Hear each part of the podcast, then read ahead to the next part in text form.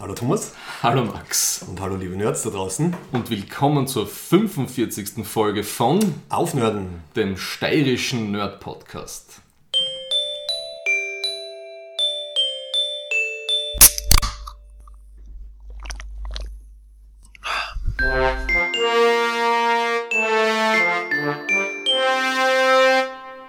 Jetzt ist der Sommer vorbei und wir sind wieder in einer neuen Season. Also in, in dem Sinn alles Gute zum vierten Geburtstag. Und Willkommen in der fünften Season. Lucky Us, Prost mit Tee und Honig. Wir ja. posten mit Tee an. Das hat sich auch stark verändert, wie wir angefangen haben, muss ich Ich sagen. würde sagen, wir sind gereift. Ja. Ähm, Das heißt, das ist Season 5. Season 5, genau. Folge 45 der Season 5. Six Seasons in the Movie. Mindestens. Und wir haben genau, also wir nehmen uns he- heute am 6. Oktober auf und wir haben genau gestern am 5. Oktober haben wir Geburtstag gehabt. Stimmt. Zuerst die Vorstellung wie immer. Thomas Menzelberger Und Max Werschitz. aus Graz in der grünen Steiermark. Wir sind unter anderem zu finden auf www.aufnörden.at. Soundcloud, Twitter und Facebook slash aufnörden. Und Und jetzt ganz neu dank Thomas Tech-Expertise. ganz frisch, weil ich mich damit auseinandergesetzt habe, wo Soundcloud unseren RSS-Feed versteckt. Auf Spotify. Einfach Spotify aufnörden. Ja, genau. Thomas, was ist denn heute unser Thema? Wir haben vorher schon ein bisschen vordiskutiert, um zu versuchen, das ähm, in einen schönen Titel zu fassen. Was Ja. hast du jetzt als letztes gesagt? Also so im Sinne von K Crime, Gangster und Ganovinnen, Lustmeuchelei, Serienkiller, das Dunkle im Menschen und warum uns das nicht so anmacht als Medium oder Subgenre. Uns nicht so anmacht, aber weil ich immer sage, mich interessieren Krimis nicht. Gell? Ja, und ich bin auch wirklich alles andere als ein Krimi-Fan, aber dafür haben wir einiges gefunden. Ne? Genau, es gibt ja vor allem in der, in der Serienmörder-Subabteilung gibt es ja ein paar ganz nette Beispiele. Man kommt dem eh nicht aus. Ja. Das heißt, es wird sehr blutig und sehr spannend und sehr wild. Dafür wird es umso langweiliger bei unserer There's so much love in this hate group Rubrik. Da bin ich mir nicht so sicher, weil das, was du mir zugeschrieben hast, du hast gesagt, das war schön anzusehen. Ja. Ich war mir nicht sicher, ob das so gemeint ist, dass er dir super gut gefallen hat, der Film. Er war schön anzusehen, aber Okay, er, war, gut. er war nicht sehr, nicht sehr inhaltsreich und Okay. nicht sehr aufregend. Dann bin ich beruhigt, weil ich glaube, das wird kann wirklich ein bisschen kurz und bündig werden, glaube ich. ja, Also wir reviewen Ad Astra mit Brad Pitt. mit Brad Pitt. Mit äh, Brad Pitt hat seit kurzem, das ist mir schon bei ähm, Once Upon a Time in Hollywood und bei noch einem Film vorher aufgefallen, er wird immer minimalistischer in seiner Schauspielerei. Und ich weiß nicht, ob es einfach nur Faulheit ist oder ob er so genial ist und ich erkenne das nicht mehr als Laie. Also seine, seine stoische Ruhe und nur mehr mit ein paar Wimpernschlägen zu Schauspielern Ja, ist, kann man diskutieren, ob das jetzt ähm, eine Leistung ist. Aber es hat zum Film gepasst, er war sehr ruhig. Wie war das Ruhepuls, Ruhepuls von 47 oder so, auch Oh in, Gott. den ärgsten ja. äh, Gefahrenzuständen. Wir schon fast halb durch mit der Review von Ad Astra. Und wir haben dann, glaube ich, die vorletzte offizielle Ferengi Ja, laut. Kanon die vorletzte. Aber ich weiß nicht, vielleicht, es kommt dann ja eh Star Trek Picard oder wie der Amerikaner sagt, Picard. John Luck Pickard, wie der Q sagt. Ja, das, an, das, an dem orientiere ich mich. Ähm, das ist gleich eine super Überleitung, weil wir fangen immer mit Wir müssen reden an. Ja. Und dann reden wir gleich, also erwähnen wir ganz kurz, dass halt Star Trek Picard, die Serie, hat jetzt seit gestern oder vorgestern hat sie einen Premierentermin. Und zwar ist das der 23. Jänner 2020. Ah, Ist zu- zuerst auf CBS All Access, das heißt nur für die Nordamerikaner einmal, dann einen Tag später auf Amazon Prime? Amazon Prime, genau. Plus wieder zwei extra Würsteln für Kanada. Aber das heißt, wir werden es dann, äh, alle die Amazon Prime haben, immer freitags Hm. dort zu sehen kriegen. Zehn Episoden gibt es. Ein neuer Trailer ist auch draußen, hat jetzt nicht viel mehr verraten als die alten. Habe ich absichtlich nicht angeschaut. Ich versuche so wenig wie möglich Trailer zu schauen. Also ich habe Netflix und Amazon Prime und auch so ein Movie-Clip-Reel irgendwie Dings auf YouTube abonniert, damit ich sehe, was Neues kommt. Ja. Aber ich schaue mir die Trailer, ich versuche nicht auf die Trailer zu klicken. Also du siehst dann die Headlines und weißt, aha, das kommt. Aber Das du, kommt und dann, wenn es mich interessiert, wenn es mich interessiert, schaue ich mir vielleicht kurz auf Wikipedia oder auf IMDb nur die ersten Ze- zwei Zeilen Plot Description an, um so unbeeinflusst wie möglich das anzuschauen. Ja, finde ich eigentlich respektabel, ja. Gelingt meistens nicht. Ich war in dem Fall zu neugierig Ja. und habe die Trailer gar nicht so schlecht gefunden. Was mich beim neuesten jetzt gewundert hat, es ist ein romulanischer Warbird vorkommen und zwar so wie die alten in TOS ausgeschaut haben. Bin gespannt, wie sie das integrieren lässt, weil das ist ein uralt Modell. Wahrscheinlich haben sie das irgendwo gecrashed, gefunden und ausgegraben oder so. Äh, weiß nicht, was der Galactica Racer haben sie ja die alten Cylons ausgraben. Ne? Vielleicht wird das so eine Geschichte. Eine romulanische Schläferzelle, die so wie die Japaner nach dem Zweiten Weltkrieg auf irgendeiner Insel im Pazifik warten, bis der Krieg vorbei ist.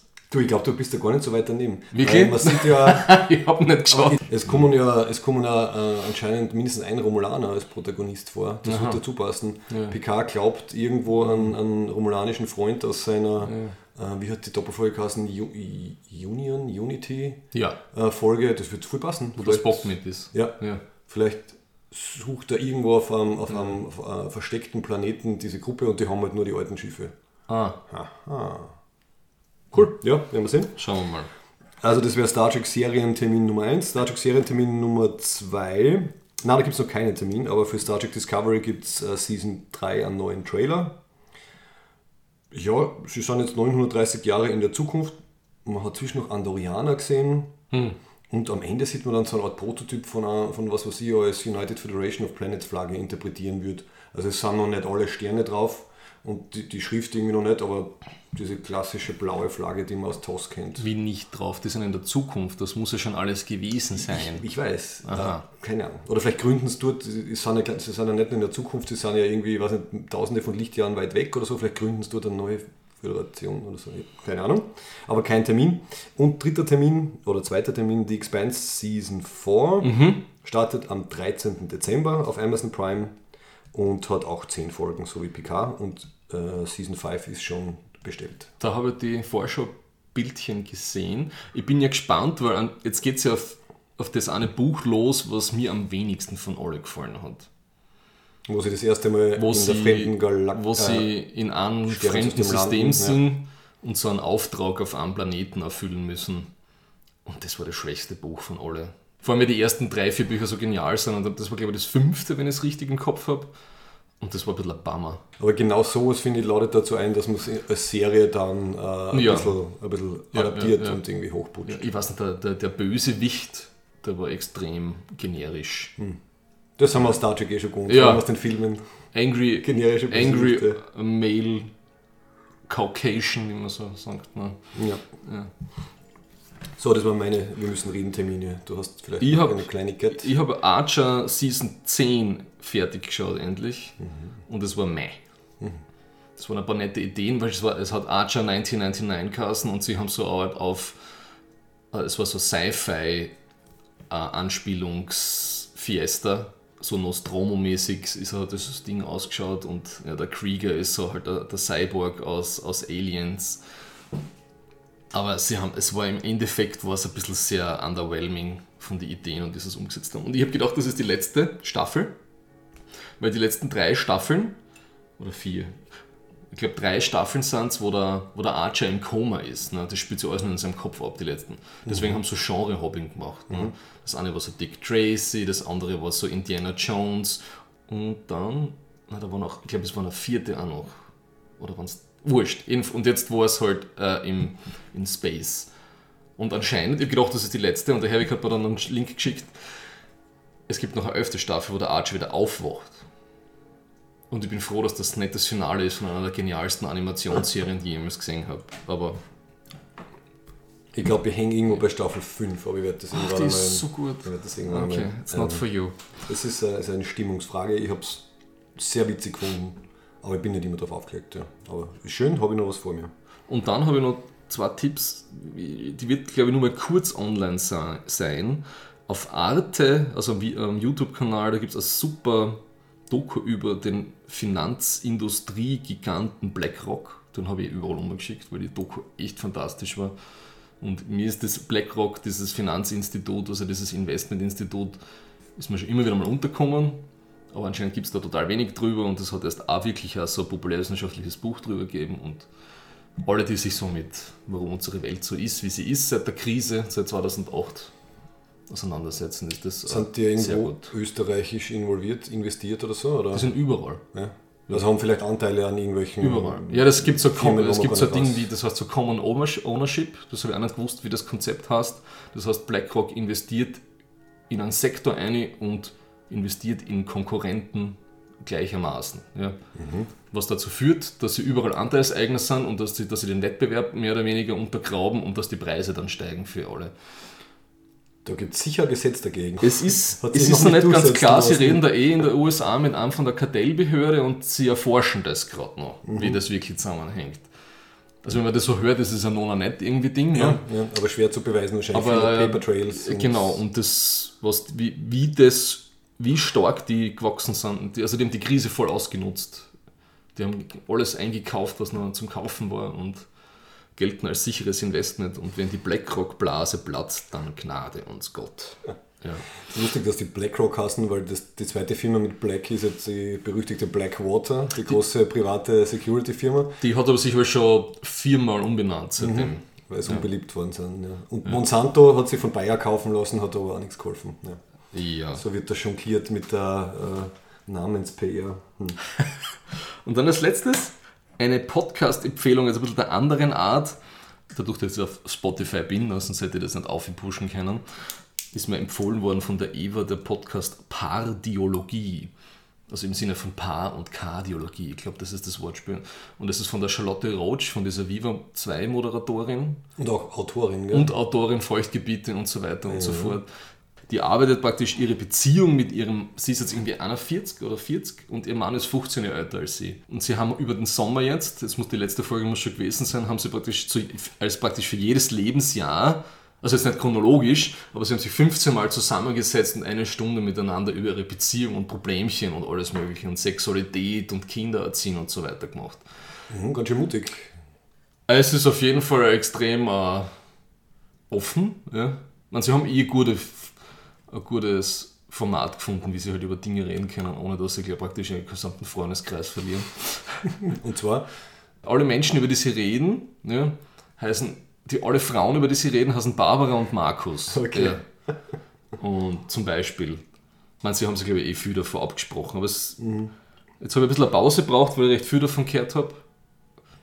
wo kann man was daraus lernen? Also wenn da Voll 15 viel. Jahre Lebenserfahrung auf einen einprasselt, Voll viel.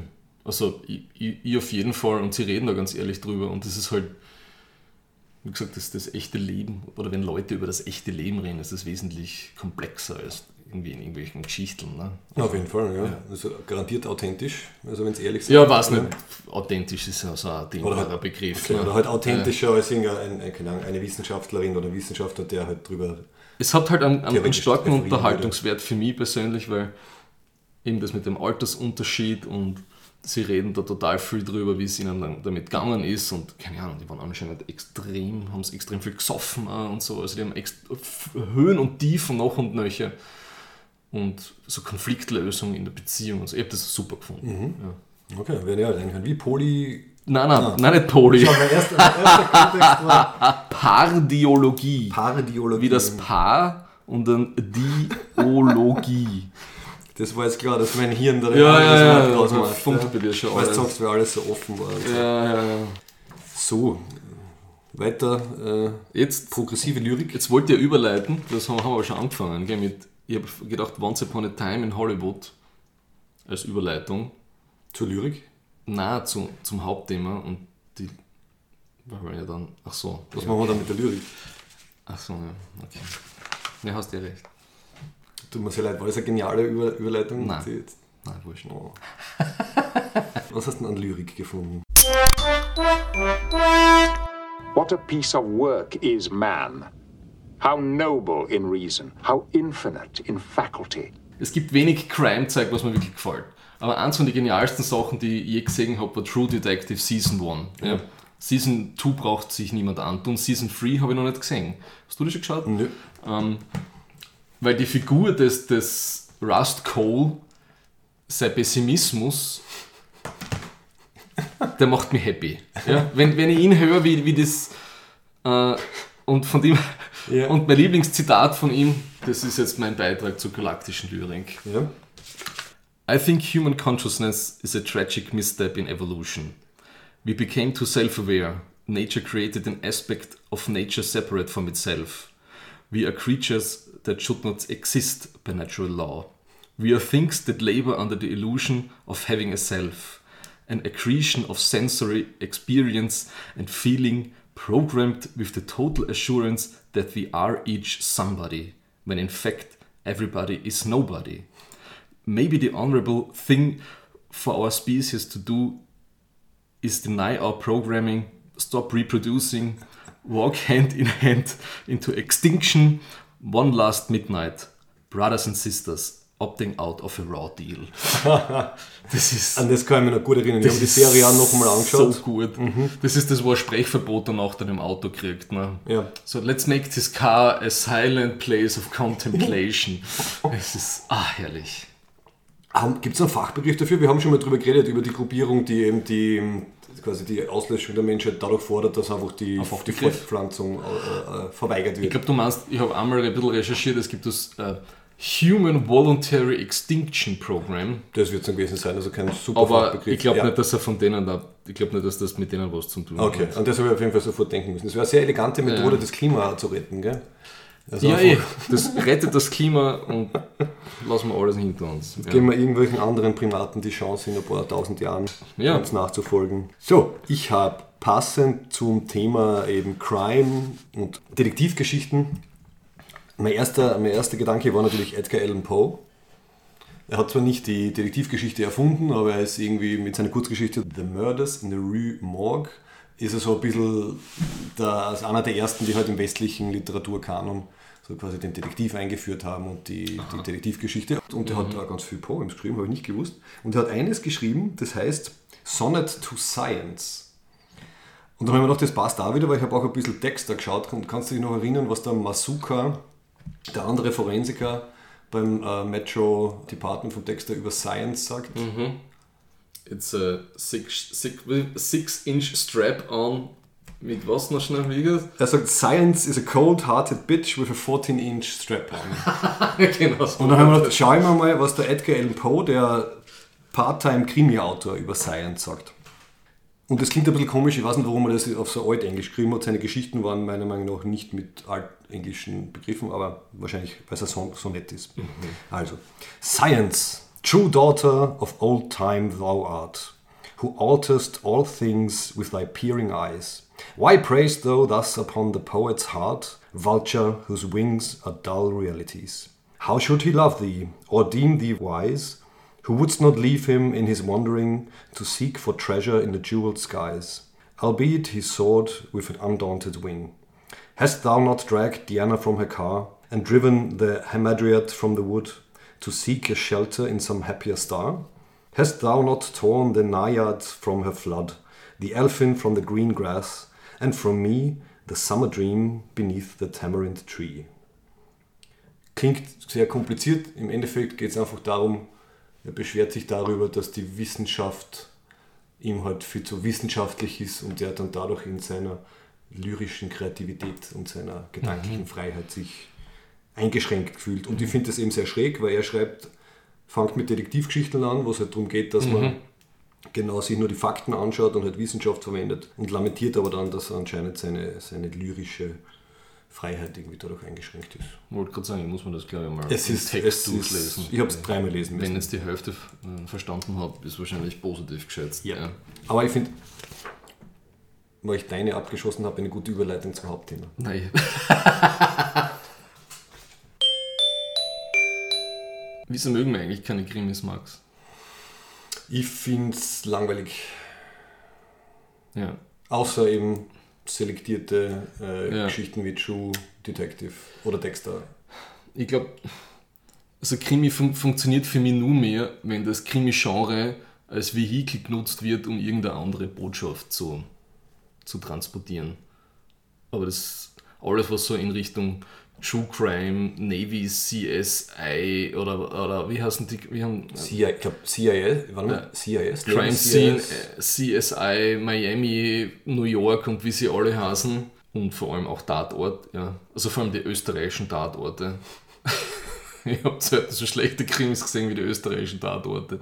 Es gibt ein paar, die lustig sind, das gebe ich zu, aber eben, da steht die Interaktion von den, äh, von den Menschen im Vordergrund. Ich weiß nicht, welcher ist das, wo dieser eine Forensiker so lustig ist, ne? wo der so ein Nerd ist? Ich habe null von den so angeschaut. okay.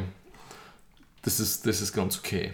Aber alles, wo die Spannung allein- auf das Whodunit aufgebaut ist, das ist ein, Trope, der schon dermaßen ausgelutscht ist. Und ich werde dann selber irgendwie schon krantig, weil ich mir merke, wie, wie- was, was, was will uns hier noch gesagt werden. Ne? Also das ist, ringt alles durch die Finger für mich emotional. Ja. Ich finde auch, ich verstehe es nicht, warum die Menschen seit Jahrzehnten im Fernsehen und seit, seit noch länger in, in Büchern einfach von Geschichten fasziniert sind, wo es halt darum geht, äh, herauszufinden, wer ein Verbrechen irgendwie begangen hat. ja. Aber was du gesagt hast, halt, dass es gut ist, wenn es verschiedene, ähm, halt die, die Settings ein bisschen variiert oder die Charaktere. Aber das für das, also es ist ein bisschen ein Gummigenre, oder? Also du, du kannst quasi eine Crime-Story, kannst in so ziemlich allen Ja. Settings mit allen Konnotationen irgendwie machen.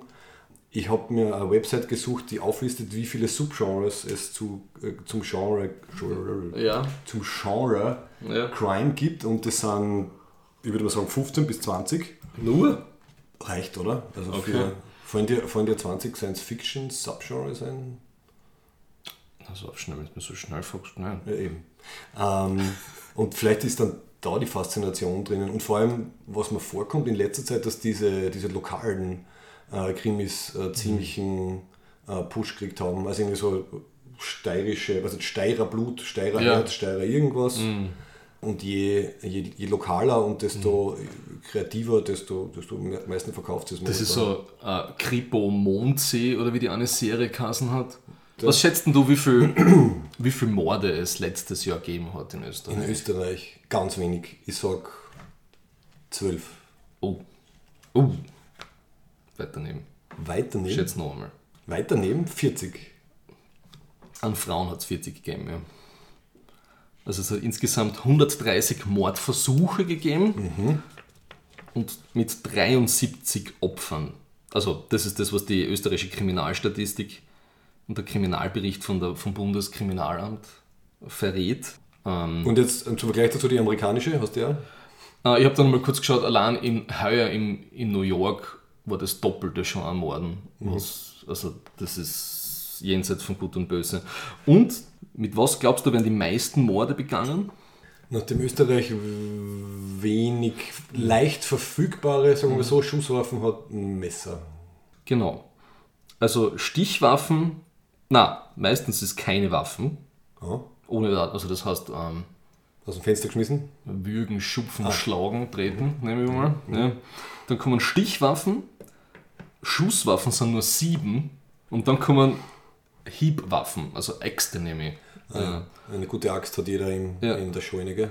Und ich, ich schaue da eben diesen, diesen Bericht an, wo der Herr Kickl noch aus dem Bericht rauslacht als Innenminister. Ne? Und die Statistik ist so geil gemacht. Du hast, die, die Öster du hast so die Täter und Opfer und du hast die Österreicher als Tortendiagramm und alle Ausländer hast du als Manschkerl daneben. Ja. Und es wirkt so, wenn Ja. du drauf schaust, siehst du als erstes Afghanen und nicht Ja. links die Österreicher. Also Sehr geschickt. Und alles in ähm, parteifreundlichem Blau gehalten. keine Ahnung, gesehen, wie das, ja wahrscheinlich so wie die Stiegenhausbeleuchtung oder wie sie gewesen ist im Innenministerium. Ähm, ja, zum Beispiel das, was, das meiste, was passiert bei uns im Land, ist sowas wie heute in der Nacht passiert ist in Tirol, wo der eine Typ praktisch die ganze Familie inklusive Ex-Freundin mit neuen Freund ausradiert. Richtig, genau. Das habe ich heute halt gerade noch gehört. Also Ex- Ex-Freundin, Eltern von Ex-Freundin plus neuen Freund von Ex-Freund. Irgendwie in der Nacht Mit, Mit Pistole und Messer. mit also genau, der, Pistole vom Bruder oder so. Ja. ja, Ähm, und hat sich dann gestellt. Ja, ist dann Also- einfach zur Polizei gegangen und hat gesagt, ja. da ist die Buffen, ich habe gerade fünf Leute da schon. Und das ist halt aus der Gender-Perspektive interessant. Es gibt extrem, also extrem viel. Es gibt halt überverhältnismäßig viel ermordete Frauen von Männern in, in Österreich. Also da war im Frühjahr, wenn du erinnern kannst, war so eine Welle, Welle, wo hin und wieder, was nicht, innerhalb von drei, vier Wochen vier, fünf Fälle waren. Ja. Das, das sind die, es, und die elaborierten Mo- Mordkomplotts lassen sich auf sich äh, sitzen. Was glaubst du, wie hoch ist die Aufklärungsrate? Äh, Aufklärungsrate? 70 Prozent? 95, irgendwas. ja. Okay. Mhm. Ja.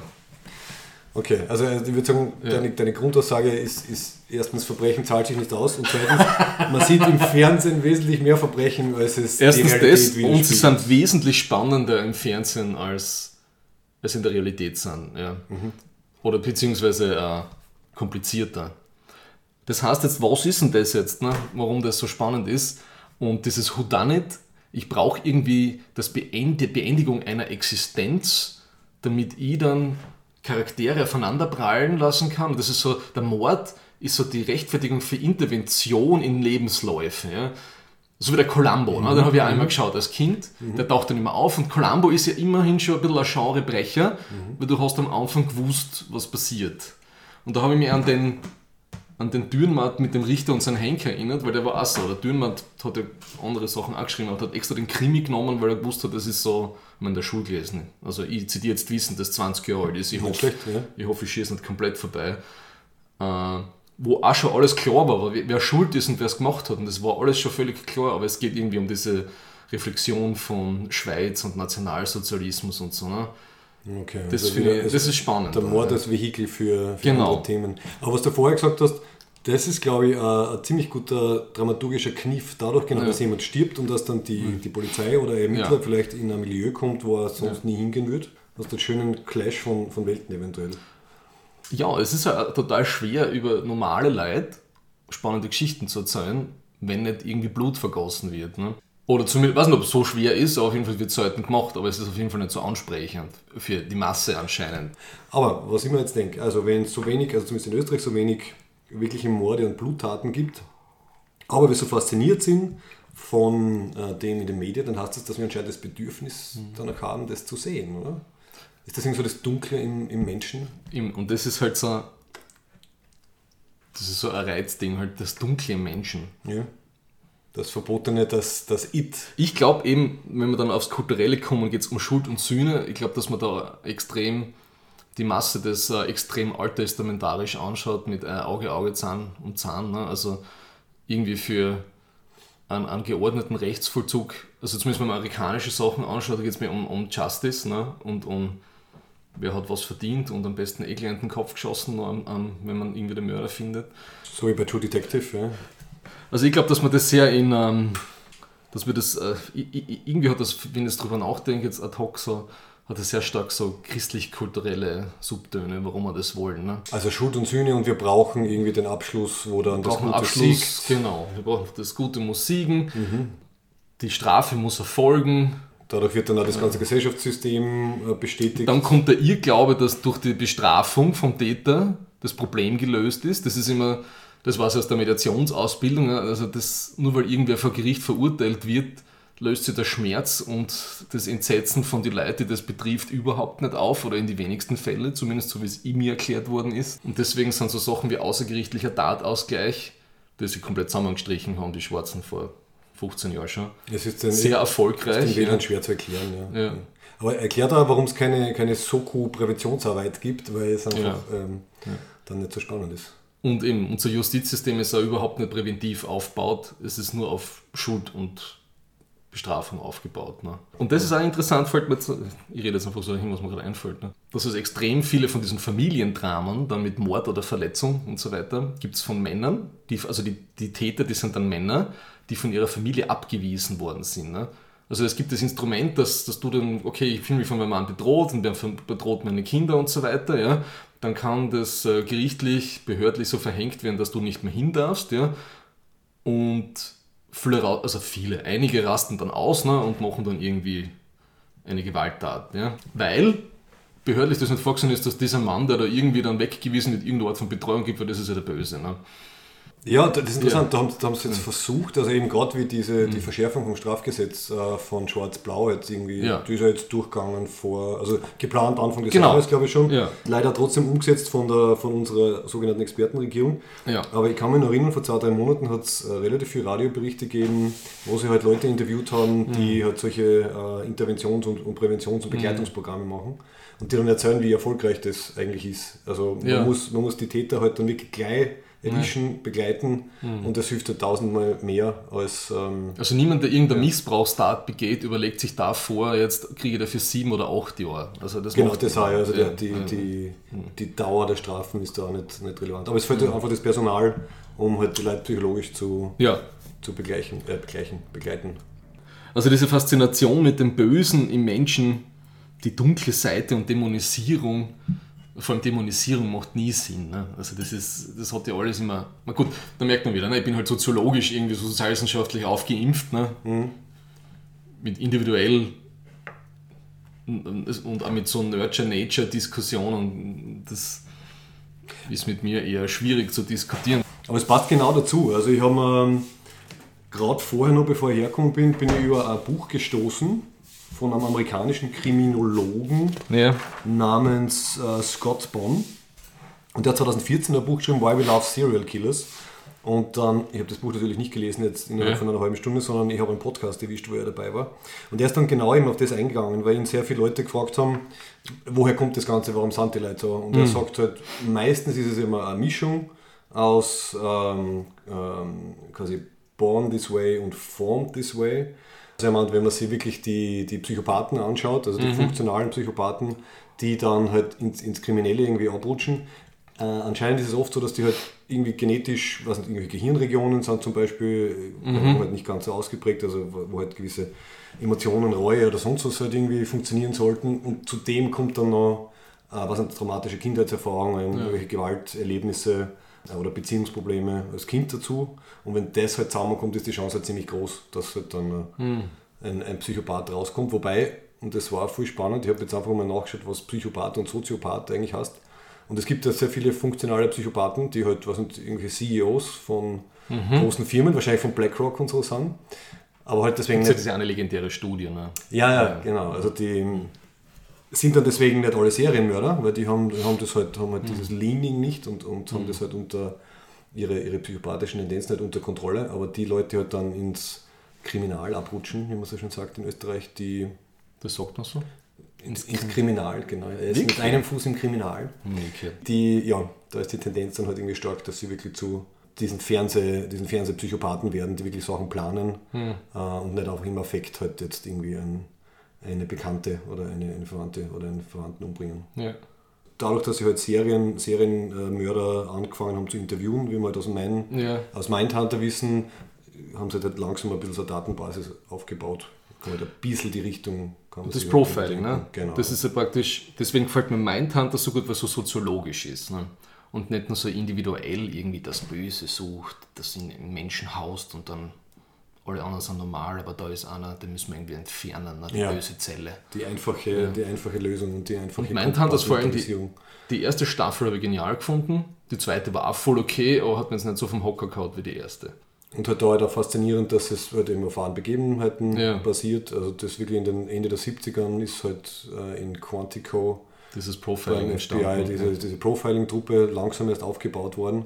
Da hat es mir dann schon ein bisschen gegruselt zwischendurch. Man kann sich dann halt die echten, teilweise die echten Interviews Ja, mit, auch den, gemacht, ja. mit den Tätern anschauen. Und wenn es dann teilweise wortwörtlich in der Serie halt drinnen ist, Ja. und danach, wie dieser Schauspieler, der den Ed Camper spielt, so gut ist, dass du wirklich, ich habe ein Video angeschaut, wo die, wo die neben, also so. Side to Side gemacht haben. Ja. Wenn sie das Gleiche sagen und die kennen das gleiche Mannerismus und so, da kriege ich schon Gänsehaut. Es ist spannend und grausig, ja? wenn man dann solche Leute reden hört, wie sie dann beschreiben, was sie alles gemacht haben. Ja, aber vor allem, was bei ihm so spannend ist, eben, das habe ich dann auch gelesen, ein bisschen über, über diese Serienkiller, es geht selten um, um, um sexuelle Befriedigung, also Lustmörder, aber es geht meistens immer, bei diesen Gewalttaten, die so sexuell sind, geht es eigentlich nur um Macht und Dem Demütigung genau, und so weiter Kontrolle, und so fort. Ja. Kontrolle, Domination, Macht Genau. und so weiter. Hat mit, mit der klassischen Lustbefriedigung vom, vom Otto Normalbürger eher wenig zum tun. Ja. Traum jetzt mal behaupten. Ja. Ja, na, das passt insofern. Also dieser, dieser, dieser Scott Bonn, der hat eben in dem Interview gesagt, ungefähr 50 Prozent äh, der sind Ja. sexuell, auch nicht, meistens nicht im klassischen Sinne sexuell, also nicht halt Hm. Vergewaltigung und Mord, sondern dass halt eben der Akt des Tötens an sich halt für sie irgendwie was auslöst. Ja. Äh, und der Rest sind, sind ganz unterschiedliche, unterschiedliche Motivationen. Wie ist denn einer von den oder wahrscheinlich eh der bekannteste österreichische Serienkiller, der Jack Unterweger, der in den USA und Österreich gemordet hat, ne, Mhm. eingefallen. Der in Graz, ne, in der Kalau, sich dann selbst das Leben genommen hat. Mhm. Gar nicht so weit von uns entfernt. Und der immer als eigentlich sehr, sehr charmanter, sehr eloquenter, sehr manipulativer Der äh, hat- Mensch Der hat dann ist. in seiner ersten Haftzeit, ja, äh, hat er total viele Bücher geschrieben, literarische Werke. Und es hat dann eine ganze, kann man auf Wikipedia gut nachlesen auf der deutschen Seite, eine ganze Reihe an österreichischer Kulturprominenz hat sich für seine Freilassung und Rehabilitation eingesetzt. Dann war er draußen und dann hat er eine Leute umgebracht. Ja. Also Okay. das war eine ziemlich, ziemlich heftige Geschichte. Ja. Okay. Und der hat ja seine, ich glaube, seine, seine Opfer hat er, das waren hauptsächlich Prostituierte, die hat er, glaube ich, mit der Unterwäsche von den Prostituierten erwürgt. Also, ja. Also hat er auch eine eigene MO gehabt. Genau. So ein Modus operandi. Und ich glaube, dass das auch mit Hilfe von FBI-Profilern auch gelöst worden ist, oder? Weil er eben, ich glaube, zwei oder drei seiner Opfer waren in den USA. Also da hat es irgendwie eine Kooperation gegeben. Schau, schau, nicht gewusst. Ja, also nehmen wir Franz Fuchs, der ja auch irgendwie, der so mehr mit dem Juna-Bomber was zu tun hat, ja, mehr so in, eigentlich äh, irgendwie ein Serientöter ist, ja, aber mehr schon Richtung Terrorismus geht und weniger Richtung äh, Psychopath wahrscheinlich. Ja, oder je nachdem, wie man da unterschied- Oder das ist wahrscheinlich ein Soziopath, oder Ja, wie? das habe ich auch noch nachgeschaut. Also es gibt, es gibt so eine Art allgemeine Definition, äh, es müssen mindestens drei Morde sein, getrennte Ereignisse und das Spannende ist, es muss ähm, eine emotionale Abkühlperiode dazwischen geben. Und dann hat anscheinend der Täter dann wieder das Bedürfnis, das, das zu tun. Und oft ist es halt so, dass er halt in dieser Abkühlperiode kehrt er wieder zurück in sein normales Leben. Vielleicht halt dann eigentlich ja, stinknormal, Frau, Kinder, alles ganz, ganz okay. Und dann irgendwann einmal steigt halt wieder dieses Bedürfnis und dieser Drang so an, dass er wieder töten muss. Und das, das ist so die klassische Definition vom Serienkiller. Gut, und der Fuchs hat halt gut geplant, in was nicht welchen Abständen halt diese Briefbomben verschickt. Gell? Und Brief- und Paketbomben. Paketbomben, ja. Ja. Würde ich dann sagen, fällt schon, fällt schon rein. Ja. Ja, nehmen wir an, der wird irgendwie so eine Subkategorie sein. Ne? Also es klingt sehr geplant, genau. Und Ja. ein Unterschied zwischen Soziopath und Psychopath ist Ja. eben, dass Soziopathen halt eher äh, impulsiv sind und halt irgendwie äh, ein Kontrollproblem bei Emotionen haben und die Psychopathen meistens das ganz, alles ganz cool sehen, Hm. viel vorbereiten, viel nachbereiten, deswegen schlechter erwischt werden einfach, weil sie jetzt gut ihre Spuren verwischen können. Und bei Mindhunter hat mir eben so gut gefallen, weil das so im Kontext ist von den 60er und 70er. Die Kultur verändert sich, irgendwie so die, die, die, die Postmoderne, es ist alles hyper individualisiert und man hat so das Gefühl, das sieht man so bei dieser Geiselnahme, die Leute, also die Polizisten wissen nicht, warum die Leute hin und wieder auszucken und was die Motivationsgründe dahinter sind. Ja. Das finde ich total spannend. Ja. Und vor allem, mir hat es ein bisschen leid dann eben, dass er mit dieser, mit, dass, die, dass die eine Figur eben mit, mit der Freundin Schluss gemacht hat in der ersten Staffel, weil die war ja Soziologiestudentin. Ja, und einen guten Einfluss gehabt. Und ja. die habe ich eigentlich, die Art und Weise, wie sie immer diskutiert haben, das habe ich cool gefunden. Das hat mir eigentlich gefällt Ja. in der ersten, Ja. in der zweiten Staffel dann. und sie hat ihm ja eigentlich so den, Ja. den, den Impetus gegeben, dass er Genau. ein bisschen anders drüber nachdenkt. Genau. So mehr so wirklich so sozial verkontextet, was passiert und weniger so aus dieser rein individualpsychologischen Perspektive. Und äh, ich habe mir wieder Schweigende Lämmer angeschaut. Ja, ja. Das ist ein fantastischer Film. Also der, nur der erste Teil mit der Mhm. Jodie Foster. Den Rest kannst knicken. Ich habe dann Hannibal auch nochmal angeschaut, einfach aus, aus Vollständigkeit halber. Ja. Aber der erste ist, ist, ist, ist genial. Ja. Ja.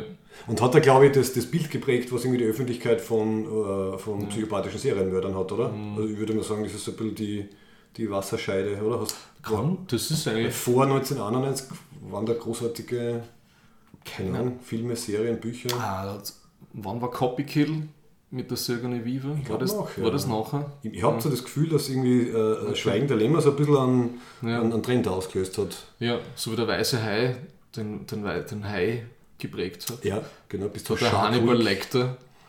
Ist schon sehr emblematisch für das. Für das Ich finde es ja so lustig, weil ich glaube, die meisten Leute glauben, dass er, oder ich habe das auch immer vom Gefühl her so, dass der Hannibal Lecter der Mörder, äh, der Serienkiller im, im Schweigen der Lämmer Mhm. Ja. ist.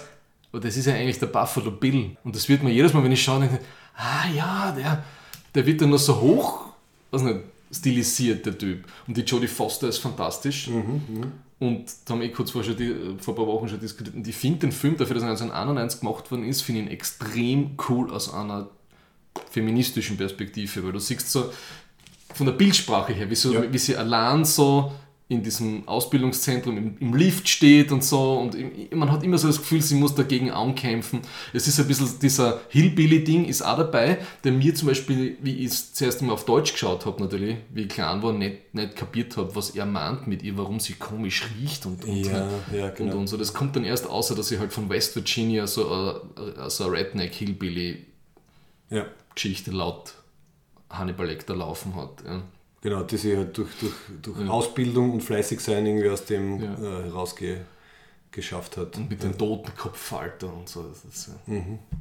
Es stimmt, ich, ich habe, bevor ich mir den Film jetzt nochmal angeschaut habe, ich habe ähm, nur mehr zwei Bilder im Kopf gehabt. Eben dieses klassische Hannibal hinter der Glaswand und Quid pro Quo, muss er mit dir reden. Und das zweite Bild, und da habe ich eben das schon so verwechselt, so wie Ja. du sagst, dass sie in einem, in einem dunklen, leeren Haus mit der Waffe herumgeht und im Hintergrund man den Hannibal reden hört.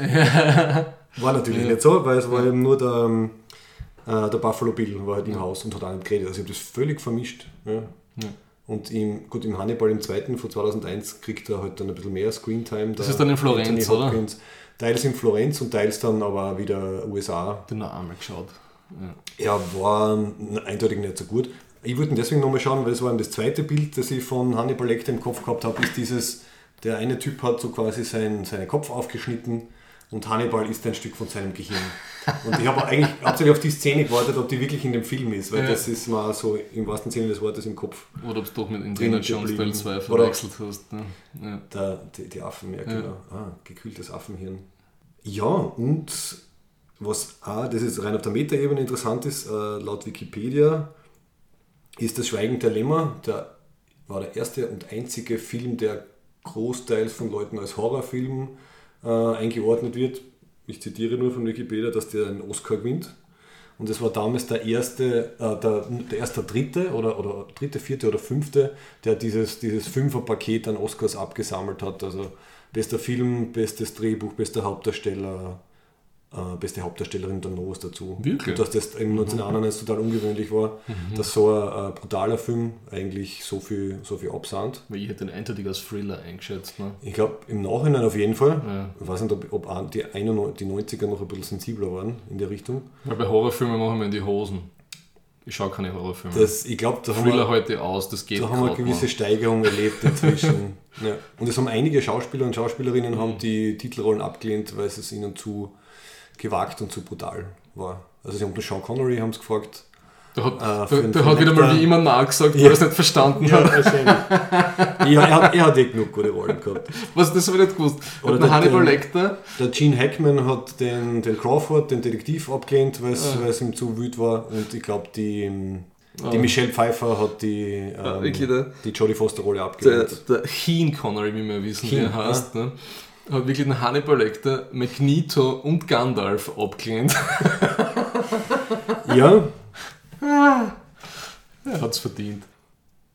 Aber wie gesagt, Horror, ja, ich, wahrscheinlich ist es einfach düsterer geworden generell, der Mainstream. Also True Detective, Mhm. also die letzte Folge, wo er in Carcosa den, den, den Chef-Serienkiller da Ja. jagt mit dem Narbengesicht.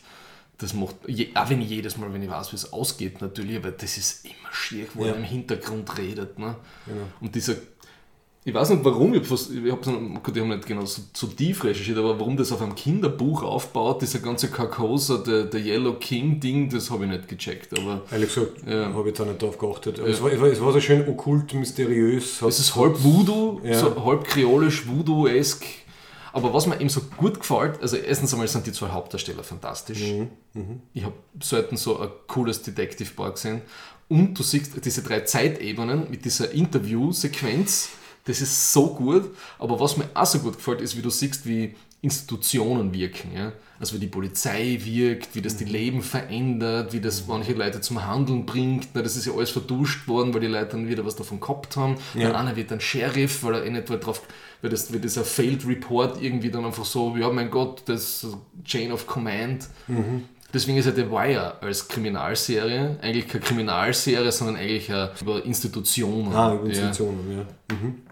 Und das passt so gut, ich glaube, das habe ich eh schon einmal erwähnt, weil die fünfte Staffel von The Wire gefällt mir eigentlich nicht. Die ersten vier sind super und die fünfte ist okay. Aber in der fünften erfinden sie einen Serienkiller, damit sie das Funding für ihre eigene für die eigentliche Ermittlungsarbeiten kriegen. Ja. Oh, das ist ein bisschen ja. Jumping the Shark, ne? Ja. für meine Begriffe für die Serie halt. Ja. Es ist nicht so schlimm, aber es hat mich schon ein bisschen, da war es richtig so, na, wirklich. Aber es gibt auch geniale Szenen, weil sie, sie haben so viele Morde in diesen Projects ne? und das sind 30, 40 Leute pro Monat werden da erschossen in der Serie halt in Baltimore da in diesen Projects Areas, in den Drug Dealing Areas und dann tun sie, als ob das ein Serienkiller ist, ja. Und dann sind sie einmal beim FBI bei dieser Behavioral Science Unit und der Ja. sagt so, have you read uh, my book, The Dark Mind oder so irgendwas. und der denkt sich so, er jagt irgendwie Leute, die, die drei Leute umbringen und wir haben da jedes Jahr, also jedes Monat ein Massensterben, was einfach viel mehr Leid ausmacht. Ja. Aber da geht irgendwie die Ressourcen und die Aufmerksamkeit hin. Das hat mir so gut gefallen. Das war dann mein Highlight von dieser fünften Staffel, die eher okay ist. Ja. Aufmerksamkeit ist ein gutes Stichwort. Was in dem einen Interview auch vorgekommen ist, dass in der Allgemeinheit ein bisschen das, das Bild erzeugt worden ist in den USA, dass Serienmörder halt immer weiße Männer sind. Äh, ist aber so ähnlich wie was du gesagt hast mit, der mit der sexuellen Motivation. Das ist auch ungefähr 50 Prozent in den letzten 100 Jahren statistisch. 50 Prozent sind weiße Männer. Und ähm, die Theorie von dem, von dem einen Wissenschaftler ist eben, dass die einfach disproportionale Aufmerksamkeit gekriegt haben, weil halt die Opfer meistens äh, gut aussehende weiße Frauen waren. Und das hat dann anscheinend in den Medien halt mehr Resonanz gebracht, Okay. als halt irgendwelche anderen Serienmörder, die halt eher andere Klientel quasi gehabt haben oder halt ein bisschen leiser halt umgebracht haben. Ja. Weil da gibt es das ganze Subtypen, also es gibt die, die Black Widow gibt es zum Beispiel, sind dann halt Sind das die äh, Frauen- Krankenpflegerinnen und so? unter anderem, ja, oder auch eben halt, die halt hauptsächlich aus finanziellen Gründen töten. Also die suchen sich halt dann halt irgendwie reiche Opfer, von denen sie halt wissen, wenn die sterben, kriegen sie das Geld. Aber die kriegen halt dann anscheinend weniger Aufmerksamkeit. Oder ähm, was ja dann in der zweiten Staffel von Mindhunter thematisiert wird, wenn es halt eben nicht um Weiße geht, Ja. ist, das, ist das Interesse nicht da. Ja. Obwohl da auch sehr viel passiert ist, sieht man halt wieder, wie die, wie die Medien und die Aufmerksamkeit halt das Ganze verzerrt. Das habe ich bei der zweiten Staffel ziemlich cool gefunden, wie halt dort diese Community halt selber versucht auf die Beine zu stellen, Ja. dass was bei den Ermittlungen weitergeht. Ja. Und so, genau, wir haben jetzt den einen Typen, vier können wir nachweisen und die anderen 10, 20 oder so gehen wir auch gleich dazu. Also, ja, ja, genau. Und hören auf zu ermitteln. Und das war auch oft so, was ich so nachgelesen habe. Also sie haben den, den Leuten meistens nicht alle halt Morde irgendwie beweisen können, aber wenn es halt dann irgendwie 9 von 20 waren, hat es gereicht. Also wenn du irgendwie, weiß nicht, 10 Mal lebenslänglich kriegst, dann, dann hat sich das auch erledigt. Und was einmal dazu gehört, die Serienkiller kehren gefangen. Ne? Und dann müssen sie irgendwie ihre Memoiren irgendwie veröffentlichen. Es Mhm. gibt wenig Serienkiller, kommt mir vor, die nicht gefasst worden sind, über die man viel redet. Es gibt den Zodiac Killer, wo der Der Fincher ist- sogar einen, genau, einen, einen Film ja. drüber gemacht hat, der furchtbar langweilig ist. Aber sie haben ihn noch nicht erwischt, gell? Nein, den haben sie noch, nein, nein, der ist nach wie vor auf freiem Ja. Fuß. Und es gibt wahrscheinlich was eh nicht ein Mord, sondern mehrere Copy-Kills dann und so. Ja. Mhm. Das ist aber ein schöner, äh, ein schöner Definitionsunterschied zwischen eben Serienkillern Mhm. und halt, halt hochfunktionalen Psychopathen und zum Beispiel so Impulsmassenmorden, also diese ganzen Ja. Shootings, die es gibt. Ja. Die Leute, die gehen halt irgendwie rein, springen möglichst viele Leute um und dann meistens sich selber auch. Also die Ja. haben keinen Plan, dass sie irgendwie weiterleben. Und unter Anführungszeichen gute Serienkiller, die wollen halt weitermachen und deswegen sind sie nicht zum Erwischen oder halt schwer zum Erwischen. Wobei der lustigste, lustigste, der interessanteste Fall war, sie haben vor einem Jahr, irgendwann einmal, was nicht, April 2018, haben sie den Golden State Killer haben sie überführt, dank des Internets. Und zwar, sie haben irgendwie Zugang gekriegt auf diese ganzen Genealogy-Websites, also wo Leute irgendwie ihre, ihre DNA einschicken. Also die Leute geben quasi gratis ihre DNA und ihre Daten her, damit ihnen halt die Website dann sagt, ja, du bist halt irgendwie 17% irisch, 30% Ja. noch irgendwas. Okay. Anscheinend hat irgendwie das FBI oder halt die, die ermittelnde Einheit hat halt Zugriff auf ein paar von den Datenbanken gekriegt, hat dann dort DNA von den aus den 70ern äh, von diesen Mordfällen reingegeben, hat dadurch eine Gruppe von Leuten gefunden, die halt relativ ähnlich waren. Dann haben sie halt mit Profiling ein paar Ausschlussverfahren gemacht Ja. und dann haben sie ein paar Leute beobachtet ein paar Tage lang und haben sich DNA geholt und so haben sie den jetzt erwischt. Also nach, nach was nicht, 40 Jahren Wie viele Leute hat der? oder so. Der hat also garantiert über 10. Okay. Also in den 70ern und 80ern hat er halt jede Menge um Leute umgebracht, war, war ein Cop, Aha, also quasi auch aus dem Milieu. okay. Aber finde ich halt arg, dass das dann, dass mit dem dann überführt wird. Ich bin mir jetzt nicht sicher wie, aber diesen einen Typ, den man immer bei Mindhunter so sieht, ja, der eigentlich mit der Geschichte nie was zu tun hat. Der BTK. Der BTK-Kid, der ist auch erst vor ein paar Jahren gefasst worden. Ja. Der war 40 Jahre auf freiem Fuß. Unglaublich, ja. Wobei, ich habe mir auf Wikipedia, je nachdem wie viel man davon haltet, die, die Rangliste der tödlichsten Serienkiller durchgeschaut, was mir dann darauf gebracht hat, wir kennen eigentlich vor allem die amerikanischen Serienkiller. Wenn du scrollst, also die Top 10, da ist kein Amerikaner dabei. Ja. Das sind Mittelamerika, Pakistan, also Und vor allem, die haben viel höhere Zahlen. Die oder? haben- das fängt mit, mit 200 Da haben wir oder gedacht, so an, what? 200, 300 oder so. Ja. Ja. what?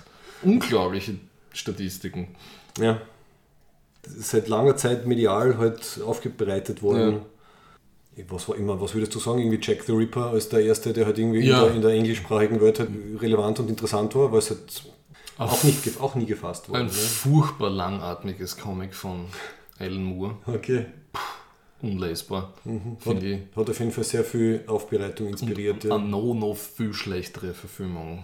Wo, wer war da schnell dabei? War das Ian Holm? Hat, Kann den, schon sein. Ich hat dann den, den Leibarzt vom König gespielt, der dann in Wirklichkeit äh, Ich habe hab das verdrängt, weiß ich nicht mehr.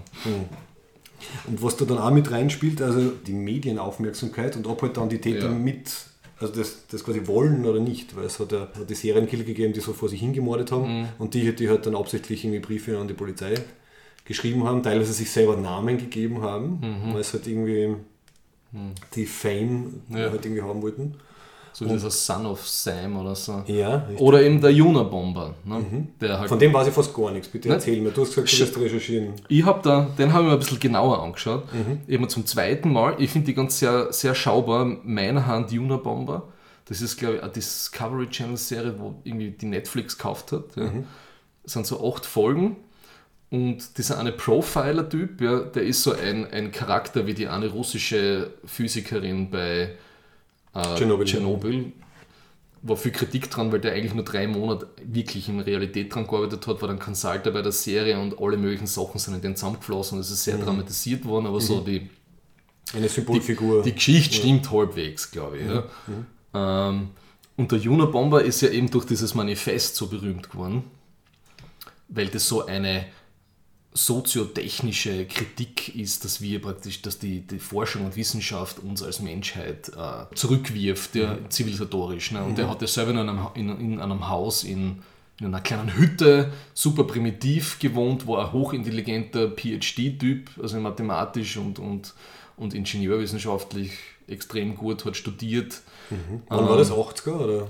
Äh, 80er bis 90er Okay. Oder sogar vor also 20 Jahre lang und hat mehrere Dutzend Paketbomben, Briefbomben geschickt und hat glaube ich, drei, vier Leute ge- umgebracht praktisch. Und er hat halt alles Mögliche, was halt seiner Meinung nach schlecht war für die Gesellschaft, Leuten von, von, von Elektrofir also Elektrofirmen, holzverarbeitende Industrie und eben Universitäten und eben Juna steht und für, für Airlines. Ne? Also alles, was praktisch die Umwelt und die Natur zerstört und die Gesellschaft irgendwie zurückwirft. Ja? Und er hatte dieses berühmte Manifest geschrieben, was die Washington Post dann veröffentlicht hat. Das war so ein bisschen so, ein, was dann im Endeffekt funktioniert hat, weil er hat ein paar so Idioms in der Sprache gehabt, die schon uralt waren. Und er hat einen Zitierstil gehabt, der nur bei einer gewissen Phase als PhD-Standard gegolten hat und so sind dem irgendwie auf die Schliche gekommen. Wow, ja. okay. Und dieses Manifest habe ich versucht zu lesen. Es ist immer noch bei der Washington Post auf der Webseite. Wie lang ist es ungefähr? Ah, ich glaube, es sind so 58 Seiten. Ah, puh. A4, glaube ich. Ohne Bibliografie. Ohne Bibliografie. Und, aha, und ich habe, die meisten Leute, glaube ich, kennen nur den ersten Satz. Und es wird, glaube ich, im ganzen, in der ganzen Serie immer nur dieser erste Satz zitiert. Wie ist der? Durch äh, The Technological Revolution was a disaster for human äh, existence. Irgendwie so. Wie, wie ein Slogan. Nein, nicht, das Ja. habe ich jetzt falsch zitiert, nur mal sinngemäß jetzt. so. Und dann ist es einmal ein 15-seitiger Alt-Right Rant über die Linke. Und dann denke ich mir, wie kann der Schmarrn so berühmt geworden sein? Ich glaube, ich habe jetzt einfach nur, Wieder mal nur das Cover gelesen. nur, das, nur den Buch. Titel Ja. von, dem, von dem Manifest und den ersten Satz gelesen und Don't das klingt, book by ja, hab its ich gesagt, das klingt so wie ein, ein mittelmäßiger Breitbart-Redakteur, der halt irgendwie drüber schreibt, wie blöd die Linke nicht ist. Ja. Und wie das, man, also ich glaube, die meisten Leute, die immer noch fasziniert von dem Ted Kaczynski sind, dass er so unglaublich vorausschauend war und die Gesellschaft und die Technologie, weil er selber so ein PhD mit Ingenieurwissenschaften war. Also Okay, die interpretieren lies einmal halt das zehn Seiten in das ein Ja. und dann weißt du, dass der Typ nicht ganz dicht war. Ja. Okay. Auch wenn er hyperintelligent war natürlich, ja, nur du kannst mit viel Rechenleistung einen unglaublichen Schatz zusammendenken, wenn du 20 Jahre lang alleine in einem Hüttel wohnst ja, Ja. und Bomben schickst. Also, Und sagt da wieder schön, na schön oder, oder schier den Unterschied zwischen halt Leuten, die nur halt solche Sachen schreiben und, und Leute, die dann wirklich sowas umsetzen, weil das war jetzt bei uns die Diskussion mit dem Christchurch-Attentäter und seinem Manifest. Oh, Und ja. der aber dann halt wortgleich Sachen verwendet hat, die halt, was nicht, die Identitären oder die FPÖ schreiben. Und da hast du dann auch schon eine Problematik der Verschränkung. Also, dass halt Leute, die vielleicht sowas schreiben, aber nichts tun, dann vielleicht andere Leute dazu motivieren, was zu machen. Mhm. Der und dann so Breivik, tun, so, ja. na, ich habe das nicht gewusst, genau, Breivik, ja. Der hat ja dann den- hat zitiert, den Ted jetzt- Kaczynski seitenweise zitiert und statt The Left hat er irgendwas anderes eingeschrieben, glaube ich. ja. Ja. Und den haben sie dann wirklich über linguistische Analyse erwischt. Und dann Ähm, äh, sie haben das. Manifest publiziert dann. Mhm. und sein Bruder und seine Schwägerin haben seine, weil er denen auch viele Briefe geschrieben hat. Und er dann, ich glaube, so Sachen hat er gemacht, wie die Amerikaner machen ihm immer ein Z statt ein C bei vielen Wörtern. Und er hat immer noch das C gemacht. Okay. und so halt über die Art und Weise, wie er halt über die Gesellschaft geschrieben hat, ja, haben sie dann einen Verdacht gekriegt, dass er das ist. Ja. Okay. Und das war eine der größten und längsten und teuersten und aufwendigsten äh, Fahndungsgeschichten, die es in den USA jemals gegeben hat, weil sie eben auch so politisch war. Ja. Und, und, und er praktisch halt wirklich so äh, Industrie und, und wichtige Leute getargetet hat. Ne? Also wie der Franz Fuchs, der den Helmut Zilk, den Wiener Bürgermeister, Briefbombe geschickt hat und dem hat es die Hand Ja, zerrissen. ja, genau. Ja. Okay. Ja, ähm, ich habe mir passend dazu, ich habe mir auch Dexter die ersten zweieinhalb Staffeln wieder angeschaut und in der zweiten Staffel versucht er ja die Polizei ein bisschen zu verwirren und schreibt dann auch so ein Manifest, Ja. aber macht es halt absichtlich ein Mischmasch aus allen ideologischen Richtungen, um halt die möglichst in eine, in eine falsche Richtung zu locken. Und da gibt es ein paar sehr schöne Szenen, wo das Ganze im Miami Metro Police Department samt FBI Taskforce halt dann Ja. irgendwie jeder hat eine andere Meinung zu, das ist eine Referenz dazu. Es kommt sogar irgendeine Star Trek Referenz nämlich vor. Der Harbor Butcher. Das. Harvard Butcher. Genau. Und sie kommen ihm dann eh drauf, dass das halt nur, dass er halt quasi nur mit ihnen spielt. Aber war sehr lustig. Und der Masuka zum Beispiel äh, kontaktiert dann irgendwelche Linguistenfreunde von ihm und bringt dann ein absolut absurdes, äh, eine Auflistung. Die passiert ersten zwei in Staffeln sind super. Also die habe ich extrem gebinged Ich habe es damals. jetzt auch wieder sehr genossen. Ne? Und es ist ähm, eine von den Serien, die im Finale dermaßen krepiert und sich über den Asphalt geschmiert haben, dass nicht Ärger geht. Ja. Habe ich auch schon wieder verdrängt. Ich habe die letzten eineinhalb Staffeln gar nicht geschaut, weil es einfach so dumm Also in dem Moment, ich, habe, ich war ja extrem starker großer Fan von seiner Schwester, von der Deborah. Die Deborah, ja. Die ist super. Ah, Mann, stirbt die Ende das hinten oder so? Ich habe keine? Ahnung, das habe ich nicht gesehen. Ich habe nur mitgekriegt, wie sie, wie sie erfahren hat, dass er das ist. Ja. Ja, das war Cliffhanger, gell? Und ich habe gedacht, und die lässt ihm das durchgehen. Du baust, äh, was nicht, fünf Jahre lang einen Charakter auf, das, die Deborah aus der ersten Staffel hätte sofort den Bruder auf den Bauch gelegt, verhaftet, Ja. Mit einmal Bindern eingeschnürt und abgegeben.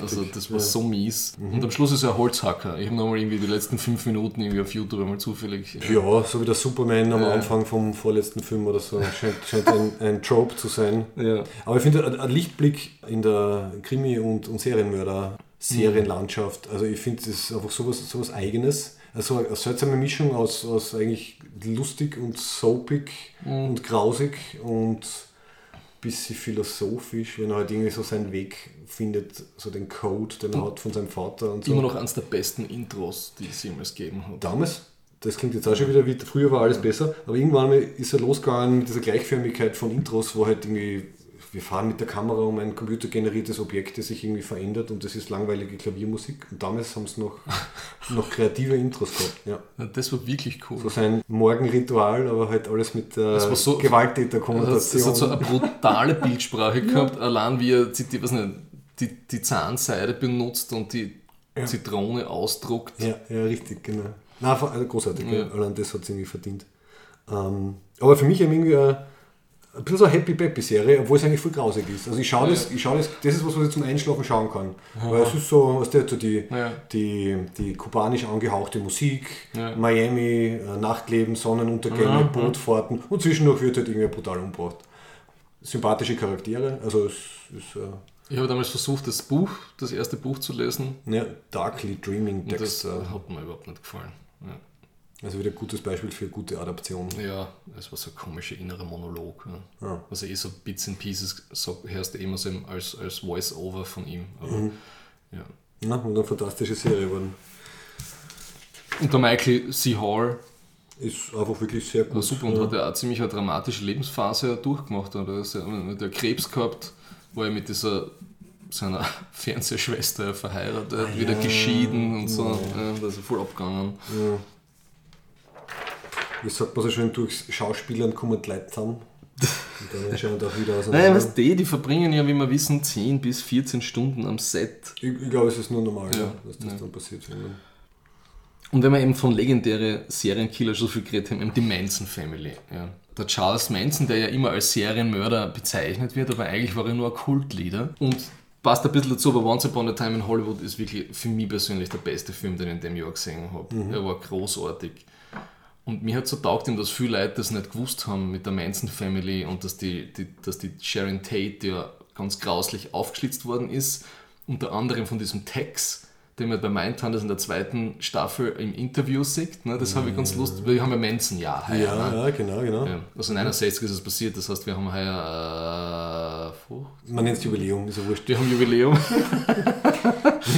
das habe ich so gut gefunden, diesen Alternative History Spin dann. Ja. Ich war einer von denen, die es nicht gewusst haben. Also ich habe Ja. den, den, den Trailer, glaube ich, ein halbes Jahr vorher gesehen, seitdem nie wieder was gehört. Und ich habe ehrlich gesagt mit der Manson-Familie, ich meine, ich kenne den Begriff, aber ich habe keine Ahnung gehabt, was da eigentlich genau passiert ist.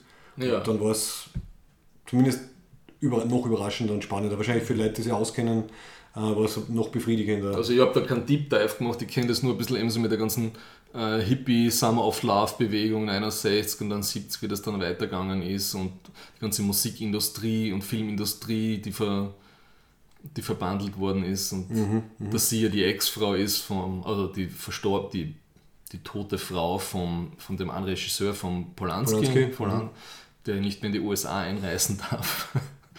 Aus, vermuten, wenn wenn's aus, aus sehr Ja. berechtigten Gründen wahrscheinlich fährt er dann immer zurück. Ja, aus seiner ja. Ich habe das super gefunden. Und ich, das war so ein schöner Stimmungsfilm und ich bin so froh, dass der Tarantino mal einen Film gemacht hat, das keine Revenge-Story ist. Ja. Und ich finde, das ist so eine, eine kräftige Geschichte so auf die, die, die Feel-Good-Hollywood-Industrie.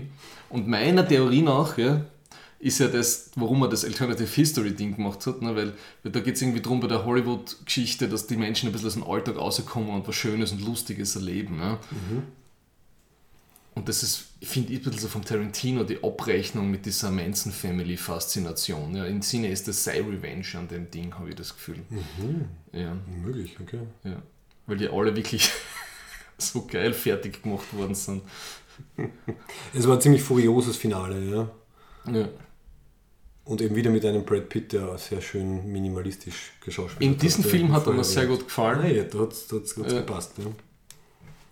Wer nicht sehr minimalistisch geschauspielert hat, ist der Christian Bale in American Psycho, was für mich wieder also so ein Sonderfall Den habe ich gar Serienmörder nicht. ist. Ah, den habe ich gar nicht am Radar gehabt. Der ja. ist mir dann nur eingefallen. Wie gut kannst du dich daran erinnern?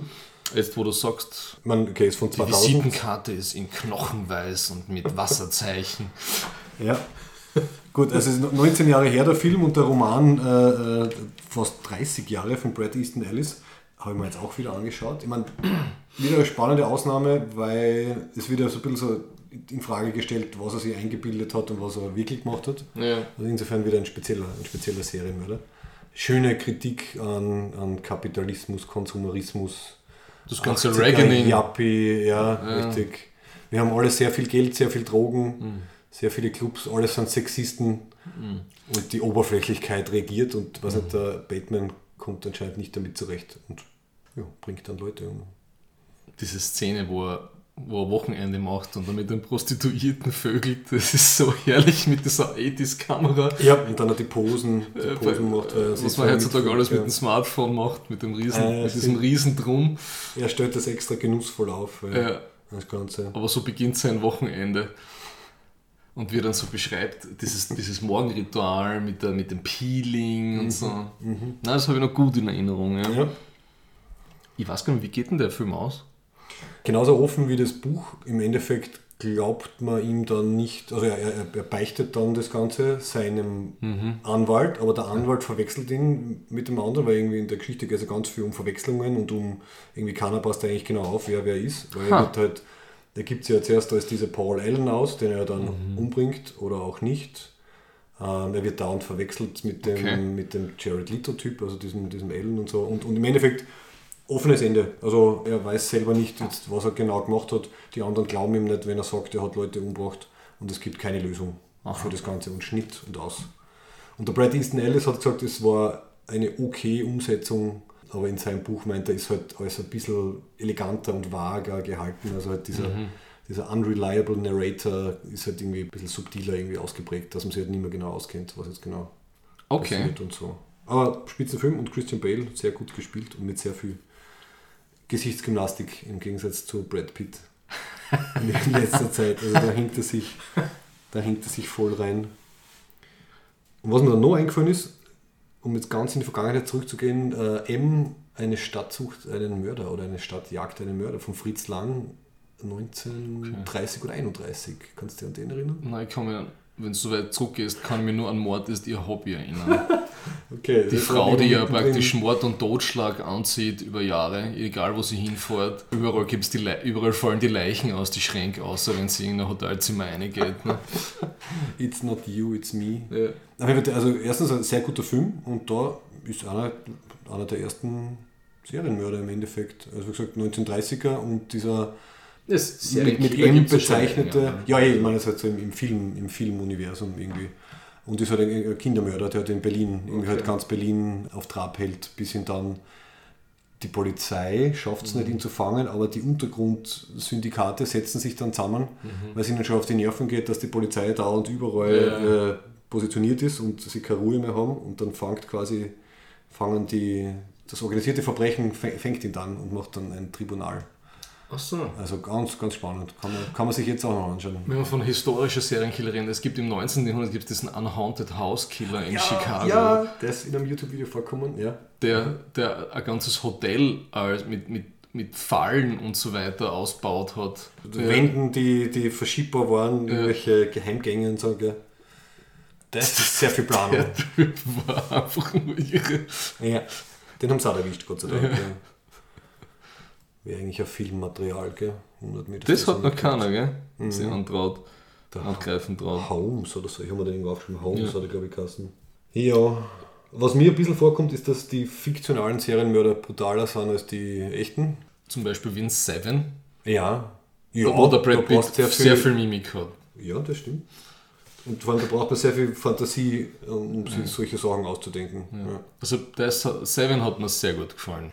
Auch von David Fincher, so wie, so wie Ah, Mindhunter teilweise. Okay, auch, auch von Fincher. Ja. Aber- Und bei Mindhunter hat er, ist er Co, also einer der Executive Producer Ja. und hat bei, glaube ich, sechs Folgen Ja. hat er Regie geführt. Aber Seven mit diesen Todsünden und diesen, das ist der Morgan Freeman, oder? Mhm. Der hat mir so gut gefallen, Morgan Freeman. Ah, der war, der war so einprägsam. Ne? Ja. Und natürlich die legendäre Schlussszene. Ein schönes Meme inzwischen. In unserem, in unserem Kreis wird- sagt es dauernd irgendwie, oder? Die Anna-Maria sagt das immer. Ja, What's- what's weil die Anna-Maria, die wollte man da pushen, ne? Ja, die Anna-Maria hat ein Projekt, das dazu passt. Ich habe mal extra nämlich einen Screenshot gemacht, weil es nämlich auch zu der ganzen Geschichte passt. Und zwar geht es um, um ein Movie-Klischee-Card-Game. Es gibt Ja. eine Facebook-Seite, also einfach, ich würde sagen, auf Facebook Movie-Klischee nachschauen und wir hauen es in die, in die Show Notes. Weil wir müssen eh Kick, und das wird dann gekickstartet, ne? genau, wir müssen eh keine Werbung machen, weil es ist mit dem nicht lustig Typen zusammen, der hat schon genug Follower, also wir sind Ah. da jetzt nur ähm, ein, klein, ein kleines Tröpfchen Zusatz sozusagen. Aber eins von den Movie-Klischees, weil es äh, aus dem Horror-Genre auch Sachen gibt, ist The Killer has Mummy Issues. Also wirklich, Ja. seit Mindhunter wissen wir das jetzt auch, dass das halt oft durchaus auch prägend war. Also eine ähm, Abusive Mother, Absent Father, Mhm. habe ich mir gemerkt, ist bei einigen, bei einigen dabei gewesen, die Ja. es interviewt haben. Rejection. Und ja, Ja. eben der Ed Kemper, der eigentlich fast von seiner Mutter nur beschimpft worden ist, eigentlich hätte er Mädchen sein sollen Mhm. und er hat ihr Leben versaut und das war anscheinend die Kommunikation zwischen den beiden. Ja, haben sich das dann ein bisschen auf eine grausliche Art und Weise ausgemacht. Und noch, ja. Wobei, aber wo Ed Kemper, es gibt ein super Video, das gebe ich in die Shownotes, wo sie die, die Hauptcharaktere halt interviewen bei irgendeiner, weiß nicht, irgendeiner Ja. Convention oder so. Und da ist eben auch der Kemper-Schauspieler dabei.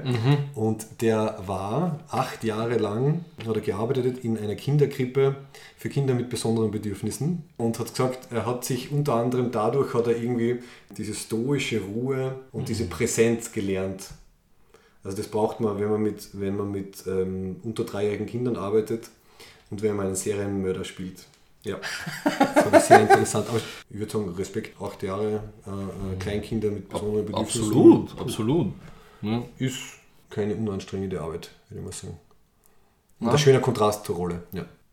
Und es gibt ein gutes YouTube-Video, wo sie eben die, die Autoren von dem Buch ähm, äh, auf einem Panel haben, also die das Original äh, FBI-Buch geschrieben haben, auf dem das Mindhunter basiert. Das ist ja auch eher mehr so loosely adapted, ne? weil die Namen sind ja anders und die Geschichte ist sicher nicht so passiert. Ja. Richtig, ja, also sie haben ein bisschen, bisschen gestraft. Und sie, äh, existiert sie in, in Wirklichkeit, die Psychologin? Nicht in der Form, nein. Also es war schon eine Psychologin dabei, aber die war verheiratet, die haben äh, zwei Töchter gehabt, haben die Okay. alle gemeinsam an dem gearbeitet. Ähm, also die ist am ehesten eine Kunstfigur. Aber die Schauspielerin, die habe ich vergessen, die ist ja von Fringe, die Haupt, die Ja. Mhm. Die Lead-Charakterin. Äh, ich glaube, sie ist eine Australierin. Ja, genau, genau.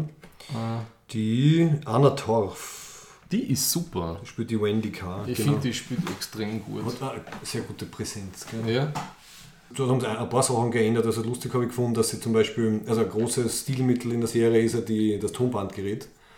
Aha. Das ist sogar was dem im Vorspann ist das immer. Und laut dem anderen FBI-Typen, der halt da der Haupt, der Führende war, Ja. haben sie gesagt, das haben sie genau einmal haben sie ein Tonbandgerät mitgehabt. Ja. Weil es einfach nicht funktioniert, wenn du halt irgendwie Vertrauen aufbauen willst mit den, mit den Ah. Leuten. Aber sie haben einen, am Ende dann 57-seitigen äh, Fragebogen gehabt, den sie halt dann ausgefüllt haben. Und es war jetzt sehr viel Dateneingabe, ähm, die sie Ja. halt da halt machen müssen. Und teilweise haben sie die Sachen per Telefon erledigt, beinhart. Also ja. geht auch anscheinend. Das machen Sozialwissenschaftler auch gerne. Das Telefoninterview. Ja. Ist halt dann nicht so sexy für äh, Fernsehserie, deswegen haben sie das dort ein bisschen, ein bisschen angepasst. Aber ich denke, die groben Züge sind, Ja. werden, werden korrekt sein. Sonst habe ich nunmehr, das ist ein bisschen ein Ausreißer, den Film Falling Down mit dem Michael Douglas. Ne? Uh, den liebe ich. Der ist so Auch fantastisch. her, aber super. Ja. Der ist so gut, wie du halt, wie auch, äh, wie soll ich sagen, die modernen Zwänge, einen White-Collar äh, Mann, der auch ja weggewiesen wird, das fällt mir gerade ein, von Mhm. der Familie, wie der auszuckt. Wie war das? Job, Job verloren, Familie. Familie will ihn nicht mehr, Und dann sehr viele kleine Dinge, die ihn dann. ja, die, wo, er, die- wo er praktisch snappt, wie man Ja. auf amerikanisch sagt. Großartiger Film. Ja. Ja. Stimmt. Äh, Michael Douglas, gell? Michael Douglas, ja. Und er hat mir ein bisschen so an diesen, diesen Amokfahrer da in Graz erinnert. Ne? Oh, ja. Weil der ist also abgewiesen worden und hat dann, ist dann auszuckt und hat aber Leute zusammengefahren in der Innenstadt. Stimmt. Mhm. Na gut, loosely, Ja, ja. loosely Na, connect, aber- connectable, aber okay. Ja. ja. Und Copy Kill habe ich auch einen sehr netten Film gefunden. Der Sigourney Weaver. Um was ist da gegangen, dass irgendwer halt die. Du seufzt. Nein, ich versuche mich daran zu erinnern. Sie ist, sie ist, ein, ich kann mich auch nicht mehr wirklich... also eine Professorin, Sie ist eine Spezialistin für Serienkiller, die nicht mehr das Haus verlässt, weil sie irgendwann mal attackiert worden ist. Und auch so ein Typ, dem seine Leidenschaft ist, Serienkiller zu imitieren und Leute umzubringen, hat es auf sie abgesehen. Und das ist dann so ein Spiel, wo sie sich dann praktisch aus ihrer eigenen Angst emanzipiert, indem sie ihn überführt und am Schluss dann halt natürlich killt.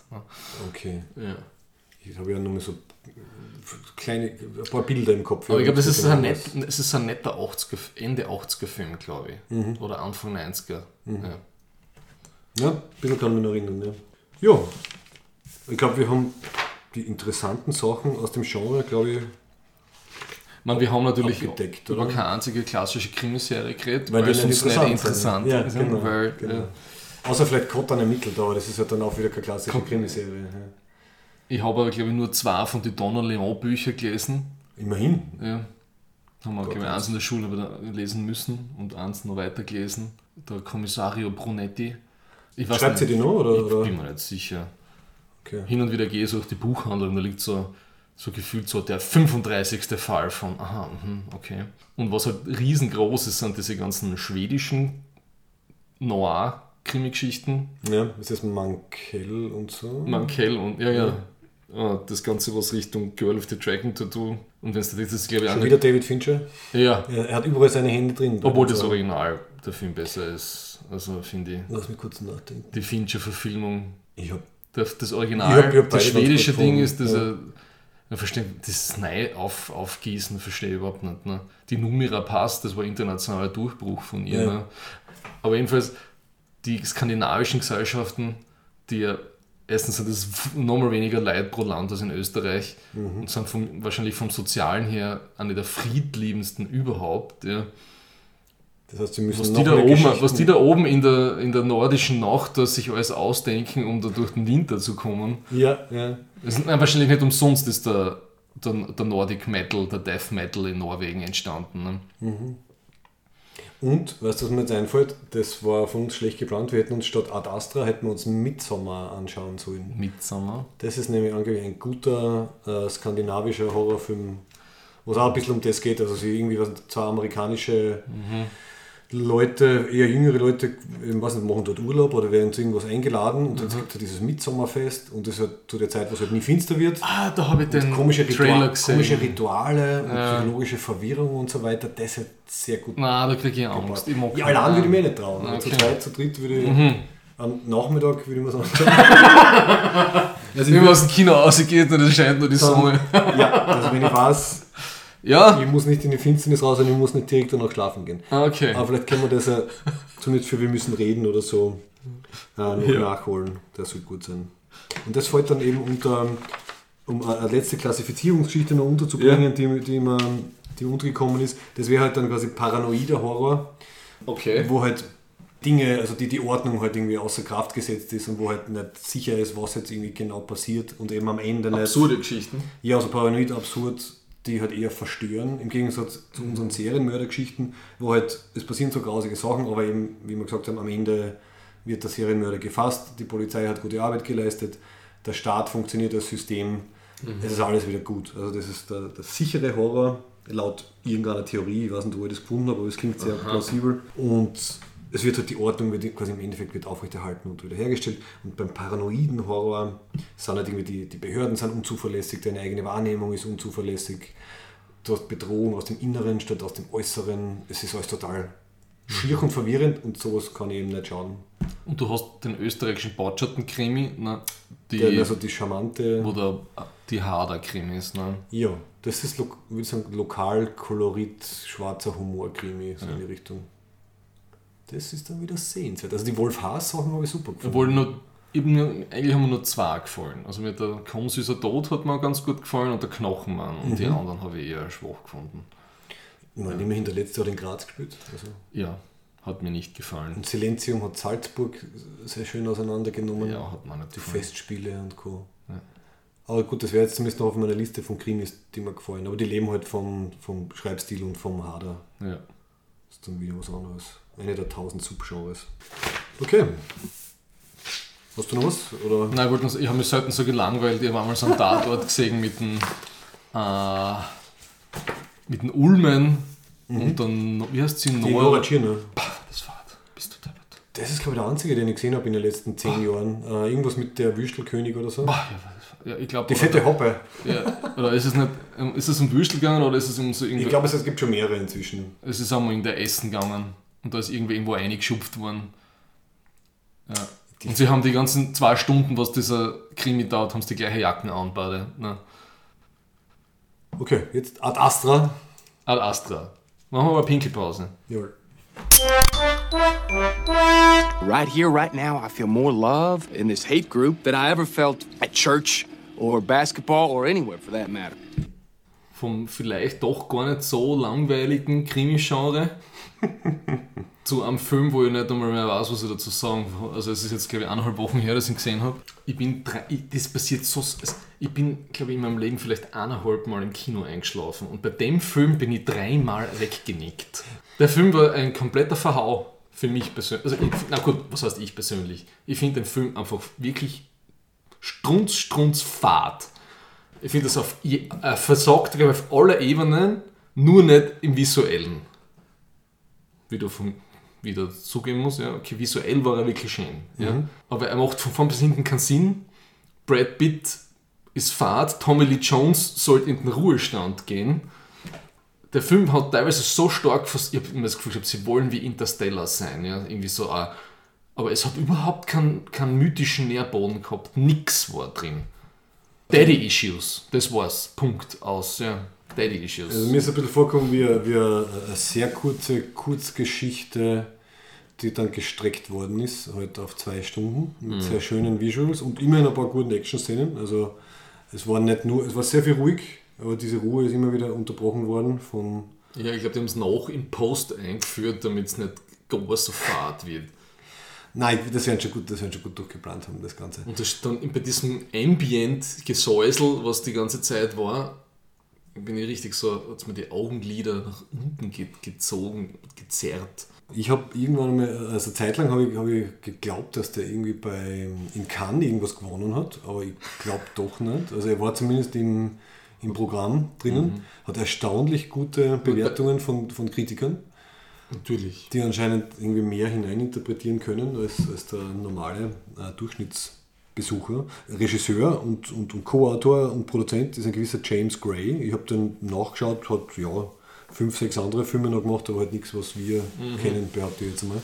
Aber immer wieder Filme, die in Cannes angetreten sind, bei den Filmfestspielen. Also er kommt anscheinend aus der artsy-fartsy äh, Kinoecke und hat dann irgendwann mal beschlossen, einen Science-Fiction-Film zu machen.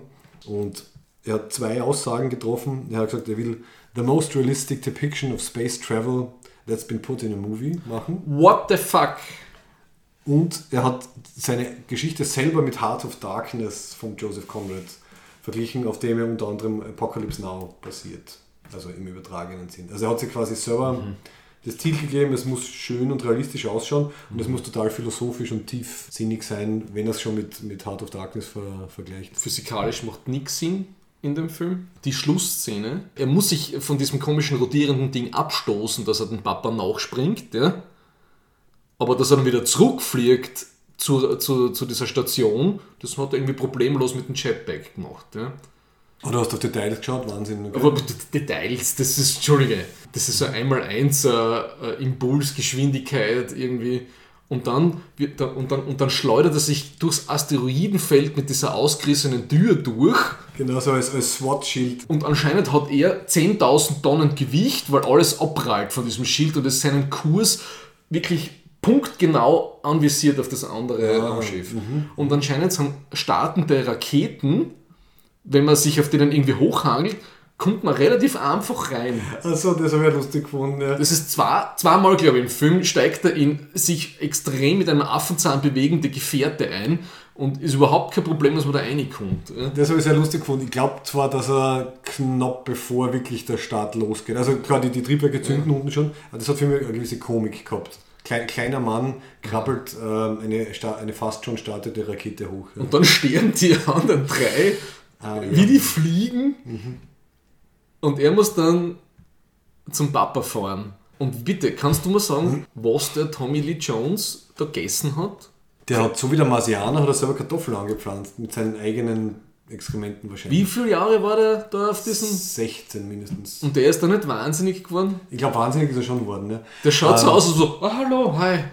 Aber dadurch, Das ist so mies. dadurch, dass er die ganze Besatzung umgebracht hat, hat er ja viel zum Essen gehabt. Ah, das, das ist ja also ein Schiff gewesen, das ist ja keine Raumstation, wo er war, oder? Sie sind damit hingeflogen. Ja, Und und dann das hat hat's- 13 Jahre gehalten und er steht in frisch gewaschenen Pyjama dort.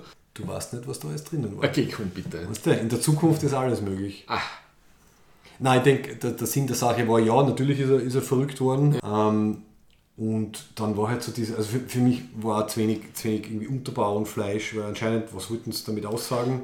Der, der Vater, der Sohn soll aus den Fehlern des Vaters lernen, man soll sich nicht von der Familie Ja. ähm, abkapseln, man soll das schätzen, okay, es gibt keine Außerirdischen. Das hat den Vater anscheinend so irre gemacht, dass er halt weiter gesucht hat, obwohl, obwohl da nichts ist.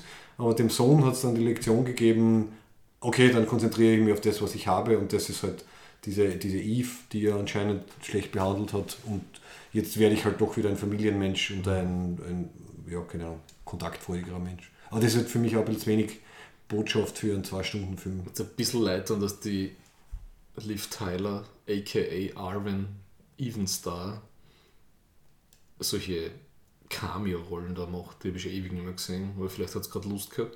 Und was bei mir hängen geblieben ist, sobald dein Puls über 80 Schläge pro Minute ist, wird die US Space Force oder was das ist, suspicious. Das ist ein Plot-Device, oder was nicht, was sie sich dabei gedacht haben. Es ist ein Innuendo, dass der Brett Pitt irgendwie in der Bredouille ist. Er, ist der, er ist der Sohn von Daddy, ja, und sie schicken ihn dahin, und dann weicht er kurz vom Skript ab, das er an Bei der Botschaft, bei der die er Botschaft. schickt. Okay, nein, das geht nicht. Du bist schon wieder draußen aus dem Ding, ja? Das hat wenig Sinn Und dann trifft er die eine vom martianischen Widerstand oder was das war. Im absurdesten Szenerie überhaupt. Ne? Die wohnt anscheinend in einer permanenten äh, Videoinstallation. Und dann schwimmt er unterirdisch zu dieser Rampe. Am Mars schwimmt er. War wahrscheinlich war das ein total ein subliminal, äh, äh, wie heißt das, sub, sub, subkutane Botschaft, eine Botschaft, das Leben im, Außer, im außerirdischen Raum, äh, im, Außer, äh, im Weltraum im Sonnensystem möglich ist, weil es ist ja total viel Wasser am Mars. Vielleicht hat er sich das dabei gedacht, ich weiß nicht. Das hat null Sinn gemacht. Naja, bis an, den, an den Polkappen gibt es schon. Warum ist da eine Wasserleitung und wieso ist eine Wasser? Wasserleitung, in der der Brad Pitt im, im Mars Das war ein unterirdischer See. wo es ja bekanntlich ein bisschen kälter ist, ja. Äh, wieso schwimmt der da? Jetzt haben sie das durch Terraforming aufgeheizt oder sowas. Ich weiß nicht, ob das Detail. Ich, was ich glaube, sie haben einfach ein, Change of Scene braucht und sie haben einfach etwas braucht, was sie sagen können, was sie vorher noch nicht gesagt haben. Und vorher sind sie schon herumgegangen und herumgefahren und dann haben sie halt herumschwimmen, oder halt herumschwimmen müssen. Also für mich war es mehr so ein, ein wieder halt so ein, ein visuelles ähm, Setting-Ding. Ähm, Ja, das Das war hat für mich so- nicht nachvollziehbar. Der Raum, weil das war, du sagst, weil die alles so komisch wohnen, das habe ich echt ganz lustig gefunden. Das, waren, das haben sie als Comfort Room bezeichnet. Also damit auf der Marsstation, auf der unterirdischen, die Leute eben nicht auch gaga werden, hat es halt diese Vollprojektionsräume gegeben. Das habe ich eigentlich eine ganz nette. Hat man schon hundertmal gesehen, solche Sachen, so wie Holodeck und schon hundertmal besser gesehen. Ja? Also das kann man keiner einreden, dass das irgendwie äh, viel Vitamin D erzeugt. Nein, was, mir, was mir taugt hat, ist, dass sie halt einfach damit gezeigt haben, wie, wie, wie stressig eigentlich halt die Umgebung für, einen menschlichen, für eine menschliche Psyche und einen menschlichen Körper ist und dass sie dann solche absurden Sachen installieren müssen, damit halt die nicht anscheinend dann irgendwie lang, langfristig irgendwie verrückt werden. Also das Element habe ich ganz gut Und dann, der, dann, dann, dann, da bin ich mal kurz aufgewacht und da, da war auf einmal ein Auf, ne? der, der da war ein Notruf anscheinend und auf einmal muss man zu dem, und dann stirbt der auf in der, in der Notschleu, in der, Den blast er dann raus. Ja. Ja. Dann haben wir gedacht, okay. Outer Space is a very dangerous place. Das war irgendwie eine, eine norwegische äh, biomedizinische Forschungsstation, denen der Affe ausgekommen ist. Das war so. Das war sicher irgendwas metaphorisch-symbolisches. Spätestens da habe ich mich nicht mehr auskannt, was mir der Film sagen will. Aber er war total, der Brad Pitt war total ähm, eh, stoisch. st- stoisch, reiz, ent, was muss man sagen, ent, äh, entwässert. Ähm, er wollte wahrscheinlich so ein bisschen so wie, wie bei Drive, ne? Ähm, Weniger ist mehr. Ja. weniger ist mehr machen. Ja. ja, also nicht, also warten bis aufs Netflix kommt, ja. Das reicht völlig. Ich meine, ich kann schon empfehlen, auf einer großen Leinwand den anzuschauen, weil das, wie gesagt, die Schauwerte sind halt einfach das, das Haupt, für mich der Ich finde man Hauptverkaufsfaktor. wirklich nichts versand, wenn man den Film nicht im Kino sieht. Ich, war, Ja. ich muss sagen, ich war enttäuscht, weil ich habe eben irgendwie geglaubt, irgendwie was preisverdächtig und großartig und schauspielerische Leistungen und so und dann war er halt okay, aber also mich als äh, Science-Fiction-Fan hat es halt einfach gefreut, das, das zu sehen. Eingeschlafen bin ich nicht, das war ein, ein Bonus. Ähm, ja, aber er war, er, war, er war fad im Endeffekt, muss man sagen. Also es war, es war eine schöne, ja, eine schöne, äh, missglückt philosophische PowerPoint-Präsentation mit ein paar, mit ein paar Action-Elementen halt drinnen. Was ich ganz lustig gefunden habe, waren diese, diese psychologischen Checks, das hat eine gewisse Komik entwickelt für mich dann irgendwann einmal. Er hat sich immer diesen, diesen Patch, Ja. also diesen, diesen Sensor-Patch raufgegeben und dann hat er sich so fast mantraartig war das, oder? Er hat irgendwie gesagt so, I will not do this and this, I will do this and that, I am calm, bla bla bla. Also das hat, war so ein Stilmittel, das ist glaube ich vier, fünf Mal vorgekommen. Habe ich, hab ich nicht, nicht blöd gefunden, aber dann auch nicht ganz ausgereizt, so wie es irgendwie sein hätte sollen. Es war, es war glaube ich, ein bisschen zu unter, unterproduziert. Also es ist einfach. Sie haben sich zu wenig Gedanken drüber gemacht. Das passt es, über das ganze Worldbuilding, warum die Dinge so sind, wie sie sind. Also sie haben Ideen gehabt, was cool ausschaut. Und das war's. Ja. Da man Affen einig. Ne? Der Affe zuckt aus, weil der Affe ist ja praktisch unser, unser Vorgänger. Freund, unser Vorfahre oder, oder was auch immer. Und der zuckt im, im Weltall aus. Und, und repräsentiert, wie gefährlich die Natur werden kann. Eigentlich sind wir ja alle Affen, aber wir sind sozialisiert und müssen schauen, dass der Puls nicht über 80 geht. Ja. Ich glaube, wenn man will, kann man da voll viel rein interpretieren und ein bisschen hinwichsen. Also ich kann mir vorstellen, da könnte, man könnte eine Seminararbeit drüber schreiben. Quasi eine, eine kulturphilosophische Seminararbeit. Also vor zehn Jahren hätte ich, glaube ich, über den Film eine Seminararbeit schreiben können und dann irgendwelche Bedeutungen rauszuzeln, wie, wie aus einem Gedicht vielleicht. Also, oder man, Ja. hat, man hat ein, zwölf Zeilen Gedicht, liest einmal drüber, denkt sich, ja, okay. Und wenn du dich dann zehn Stunden damit beschäftigst, dann, dann findest du halt tausend Sachen und vielleicht war das so geplant, vielleicht nicht. Aber jetzt ein unterhaltsamer kommerzieller Erfolg ist es jetzt nicht. Nein, das würde ich auch nicht sagen. Mir ist wieder aufgefallen, dass das Raumschiff zum Neptun ne, hin beschleunigt Und dann nicht bremst. und dann nicht umdreht und bremst. Ja. Vielleicht haben sie es nicht gesagt. Vielleicht haben sie das gemacht und ja, nicht gezeigt. So reinfüllen, die Physik. Okay. Und sie hätten die Sequenz durchaus ein bisschen länger machen können mit diesem Brad Pitt ist jetzt wochenlang alleine in einem Raumschiff und äh, leidet wahrscheinlich drunter. Das war, glaube ich, auch noch so eine Ein-Minuten-Geschichte oder so. Das Ja. war, äh, hat das auch nicht, nicht ganz Ich transportiert. kann mich an kein Wort mehr, also da habe ich nicht geschlafen, aber ich habe, was hat er mit dem Vater eigentlich geredet? Ich kann mich an diese ganze Interaktion nicht mehr erinnern. Er hat, er hat nicht viel geredet. Also es war Und warum der dann, warum sich der dann vom Sohn losgelöst hat, durch das Band wurde dann durchtrennt. Flieg, flieg, kleiner Sohn, so auf die Art, ich habe jetzt 13 Jahre gebraucht, um mich selbst umzubringen und jetzt bist du da und jetzt mag ich nicht mehr. Das war ein bisschen antiklimaktisch. Ja. Aber irgendwie vorhersehbar. Also ich kann mich erinnern, wie es die beiden rausgegangen sind aus dem Raumschiff, habe ich mir gedacht, der kommt sicher nicht mit. Also irgendwas wird passieren. Weil es einfach nicht in die, in die ganze Stimmung gepasst hat. Also es wird kein Happy End. Mit der Tommy Lee Jones ein bisschen later, so. das war so eine Tommy Schaas-Rolle, bis du deppert. Ja, ja. Da hat er nicht viel zum tun gehabt. Ja. Ja, schaut, nein, wie gesagt, ich habe mir voll viel davon erwartet und habe mir gedacht, das wird voll geil zum Diskutieren, aber ähm, ja, weiß nicht. Jetzt wissen wir's. Ich befürchte, es gibt echt nicht mehr darüber zu erzählen. Ja. Außer dass Brad Pitt nach wie vor ein sehr attraktiver, schöner Mann ist. Wie alt ist denn der schon? Der, Mitte, Ende 40. he makes us all look bad, würde ich mal sagen, Ja. oder? Trainiert Aber ja sehr viel Kampfsport. Sein gegönnt. Ja, ja, da, da ist sicher viel, viel Arbeit dahinter. Ja. In, in Once Upon a Time in Hollywood hat er mir, hat er mir super gut gefallen. Ja. Also wird ein Bruce Lee verdrischt, das war herrlich. Stimmt. Und eben auch sehr, sehr stoisch, aber da hat es irgendwie besser gepasst, weil er Ja. mehr, mehr, mehr zum Arbeiten gehabt hat mit den. Und mit seinem Gegenüber. ne? mit dem Hundi, Ja, der beste. die er voll unter beste Kontrolle hat. trainierteste Hund aller Zeiten, genau. Ja. Also, das war's. Okay.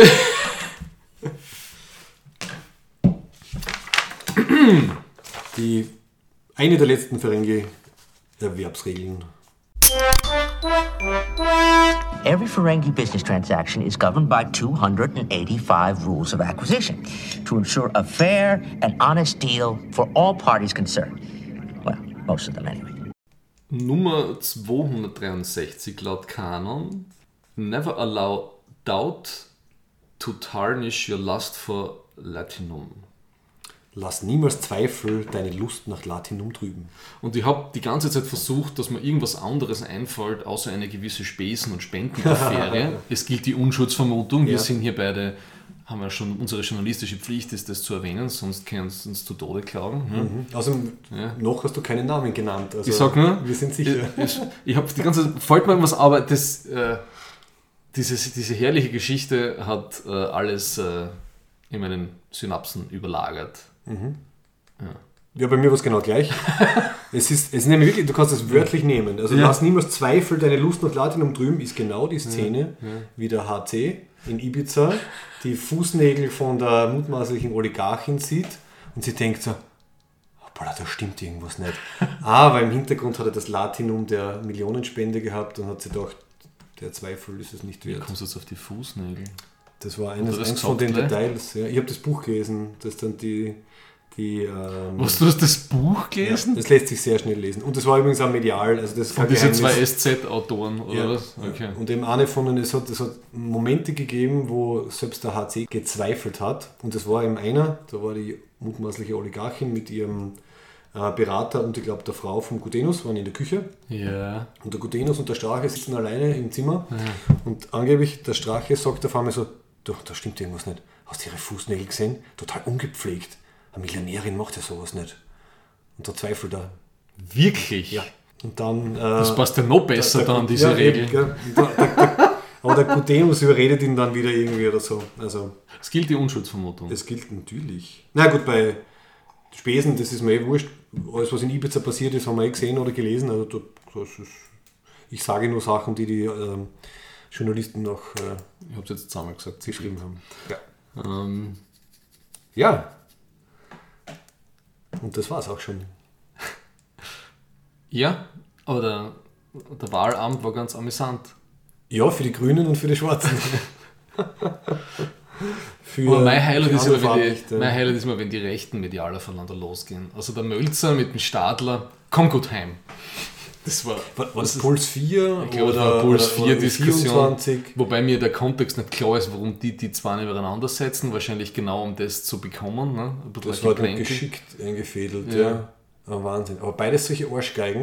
Und dann kann sie dann aussuchen, welche Arschgeigen zuerst. Äh, okay, es gilt die Unschuldsvermutung. Ich kann nicht beweisen, dass Ich glaube, der Stadler ist schon sind. wegen was verurteilt gewesen. Sie haben sich dann gegenseitig vorgeworfen, dass sie. Na, der Stadler was, ist, glaube ich, der Mölzer sagt mir, da hat es ja auch was gegeben. Ja, ja Spesengeschichte, gell? Ja. Genau. Also da glaubt, da gilt die Unschuldsvermutung nicht mehr, wenn er verurteilt ist. Nein, du hast dich ist schon 40 gewesen. Jahre aus der, aus der Parteikasse bedient. Das, Ja. war- Herrlich. das kannst du nicht besser schreiben. Jetzt brauchen wir nur noch ein zweites Knittelfeld und dann passt Was ein bisschen deprimierend ist, ich habe letztens äh, Politologen diskutieren gehört und die haben gesagt, wenn wir bis Ostern eine Regierung haben, dann ist gut. Aber das sagen Sie alle. rechnen nicht damit, dass das noch Nein, aber die in diesem Jahr passiert. Das haben alle gesagt. Also Okay. jeder, jeder Pandit auf Ö1, der sich irgendwie auskennt, hat gesagt, vor Weihnachten passiert nichts. Keiner traut sich dazwischen pfuschen. Nein, weil das weil das strategisch keinen Sinn macht. Ne? Ja gut, die steirischen Landtagswahlen sind vorverlegt. Ist, was ist noch? Welches noch? November und, und, und, äh, äh, oh shit, was ist noch? Wahrscheinlich Niederösterreich oder so, oder, oder Oberösterreich. Vorarlberg vorher? Vorarlberg. Ich glaube, es sind auf jeden Fall zwei und dann Wien war das auch nächstes Jahr. Also das wird, Okay, und taktisch warten sie einfach, bis da die, ja, die Sachen fertig sind. ja, ja, um den Wahlkampf. Naja, und wenn du halt jetzt die Partei so eine Führerpartei getrimmt hast, dann fährst du halt in der Kurzfahrwelle jetzt. Ne? Mhm. Der äh, steirische ÖVP-Chef wäre blöd, wenn er da irgendwie nicht in der voll in die Kerbe haut. Ne? Na super. Ja. Und ich habe schon gehofft, dass die Politberichterstattung irgendwann vorbei ist. Ja, wir eh oder? Das Lustigste war die, das Grafikteam vom ORF mit der unleserlichen dreidimensionalen Österreich-Karte. Kannst du dich erinnern? Ich habe das nur am Handy gesehen und ich habe mir gedacht, Ja. auf einem größeren Bildschirm siehst du auch nichts. Das haben sie dann mal während der Sendung gleich wieder lassen, oder? Weil sie, sie haben Kann versucht, sein. das zu, und sie haben wahrscheinlich gesagt, du, hey, lass mal das.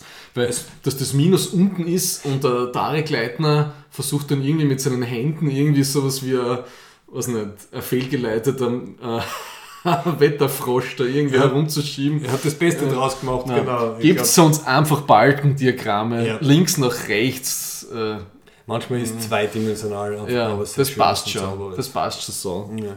Aber sie, sagen wir so, sie haben sich Mühe gegeben. Also Ja. ich glaube, das halbe ORF-Budget der letzten zwei Monate war in Wahlberichterstattung, in die Mixed Reality, Mixed. Reality, Konzepte erfinden und so weiter. Ja. Hoffen, dass jetzt die, die Koalitionsverhandlungen nicht ganz so intensiv begleitet werden. Ja. Ah, das, wird- das wird langwierig jetzt. Ja. Okay, warte mal, schauen wir mal, wir, was kommt jetzt alles? Ähm, Ich wollte grad sagen, nächstes Mal vielleicht schon reden können. Ich wollte mal ich wollt grad sagen, das ist der erste Podcast, Expense. den ich in, den ich in äh, Jogginghosen aufgenommen habe. Ich hoffe, das hört man nicht. Nein. Es ist sehr smooth, das Ich Ganze. bin vorher war halt schon wandern und bin dann auf der Couch eingeschlafen und habe gedacht, ich muss mir jetzt für die nicht extra hübsch machen. Ah, vor allem überraschenderweise, Thomas, ich sehe deine Hosen gar nicht, weil der Tisch dazwischen ist. Du könntest auch nackt da sitzen und ich würde es nicht merken. Okay. Aber nein, du hast mir mit Hose die Tür aufgemacht. Also das, ich rechne dir das hoch an. Das ist ein Respekt. Wir kennen uns lang und gut und sind vertraut, aber so, so. Das wäre was Neues. Also ich wäre überrascht, sagen wir so. äh, warte, wir haben jetzt Oktober, November, Dezember. Über was reden wir jetzt? Ich überlege jetzt gerade, ob wir bei der nächsten Folge dann schon zum Beispiel Expanse was haben, aber wird wohl eher vor dem 13. Dezember sein. Wenn wir weil- weiter so fleißig äh, produzieren, kennt sich das schon ausgehen. So, und jetzt haben wir als Abschluss noch die 20 Uhr. Kirchenglocken. Ja. Schau, wir haben mit Glocken angefangen, wir hören mit Glocken auf. Komm gut heim.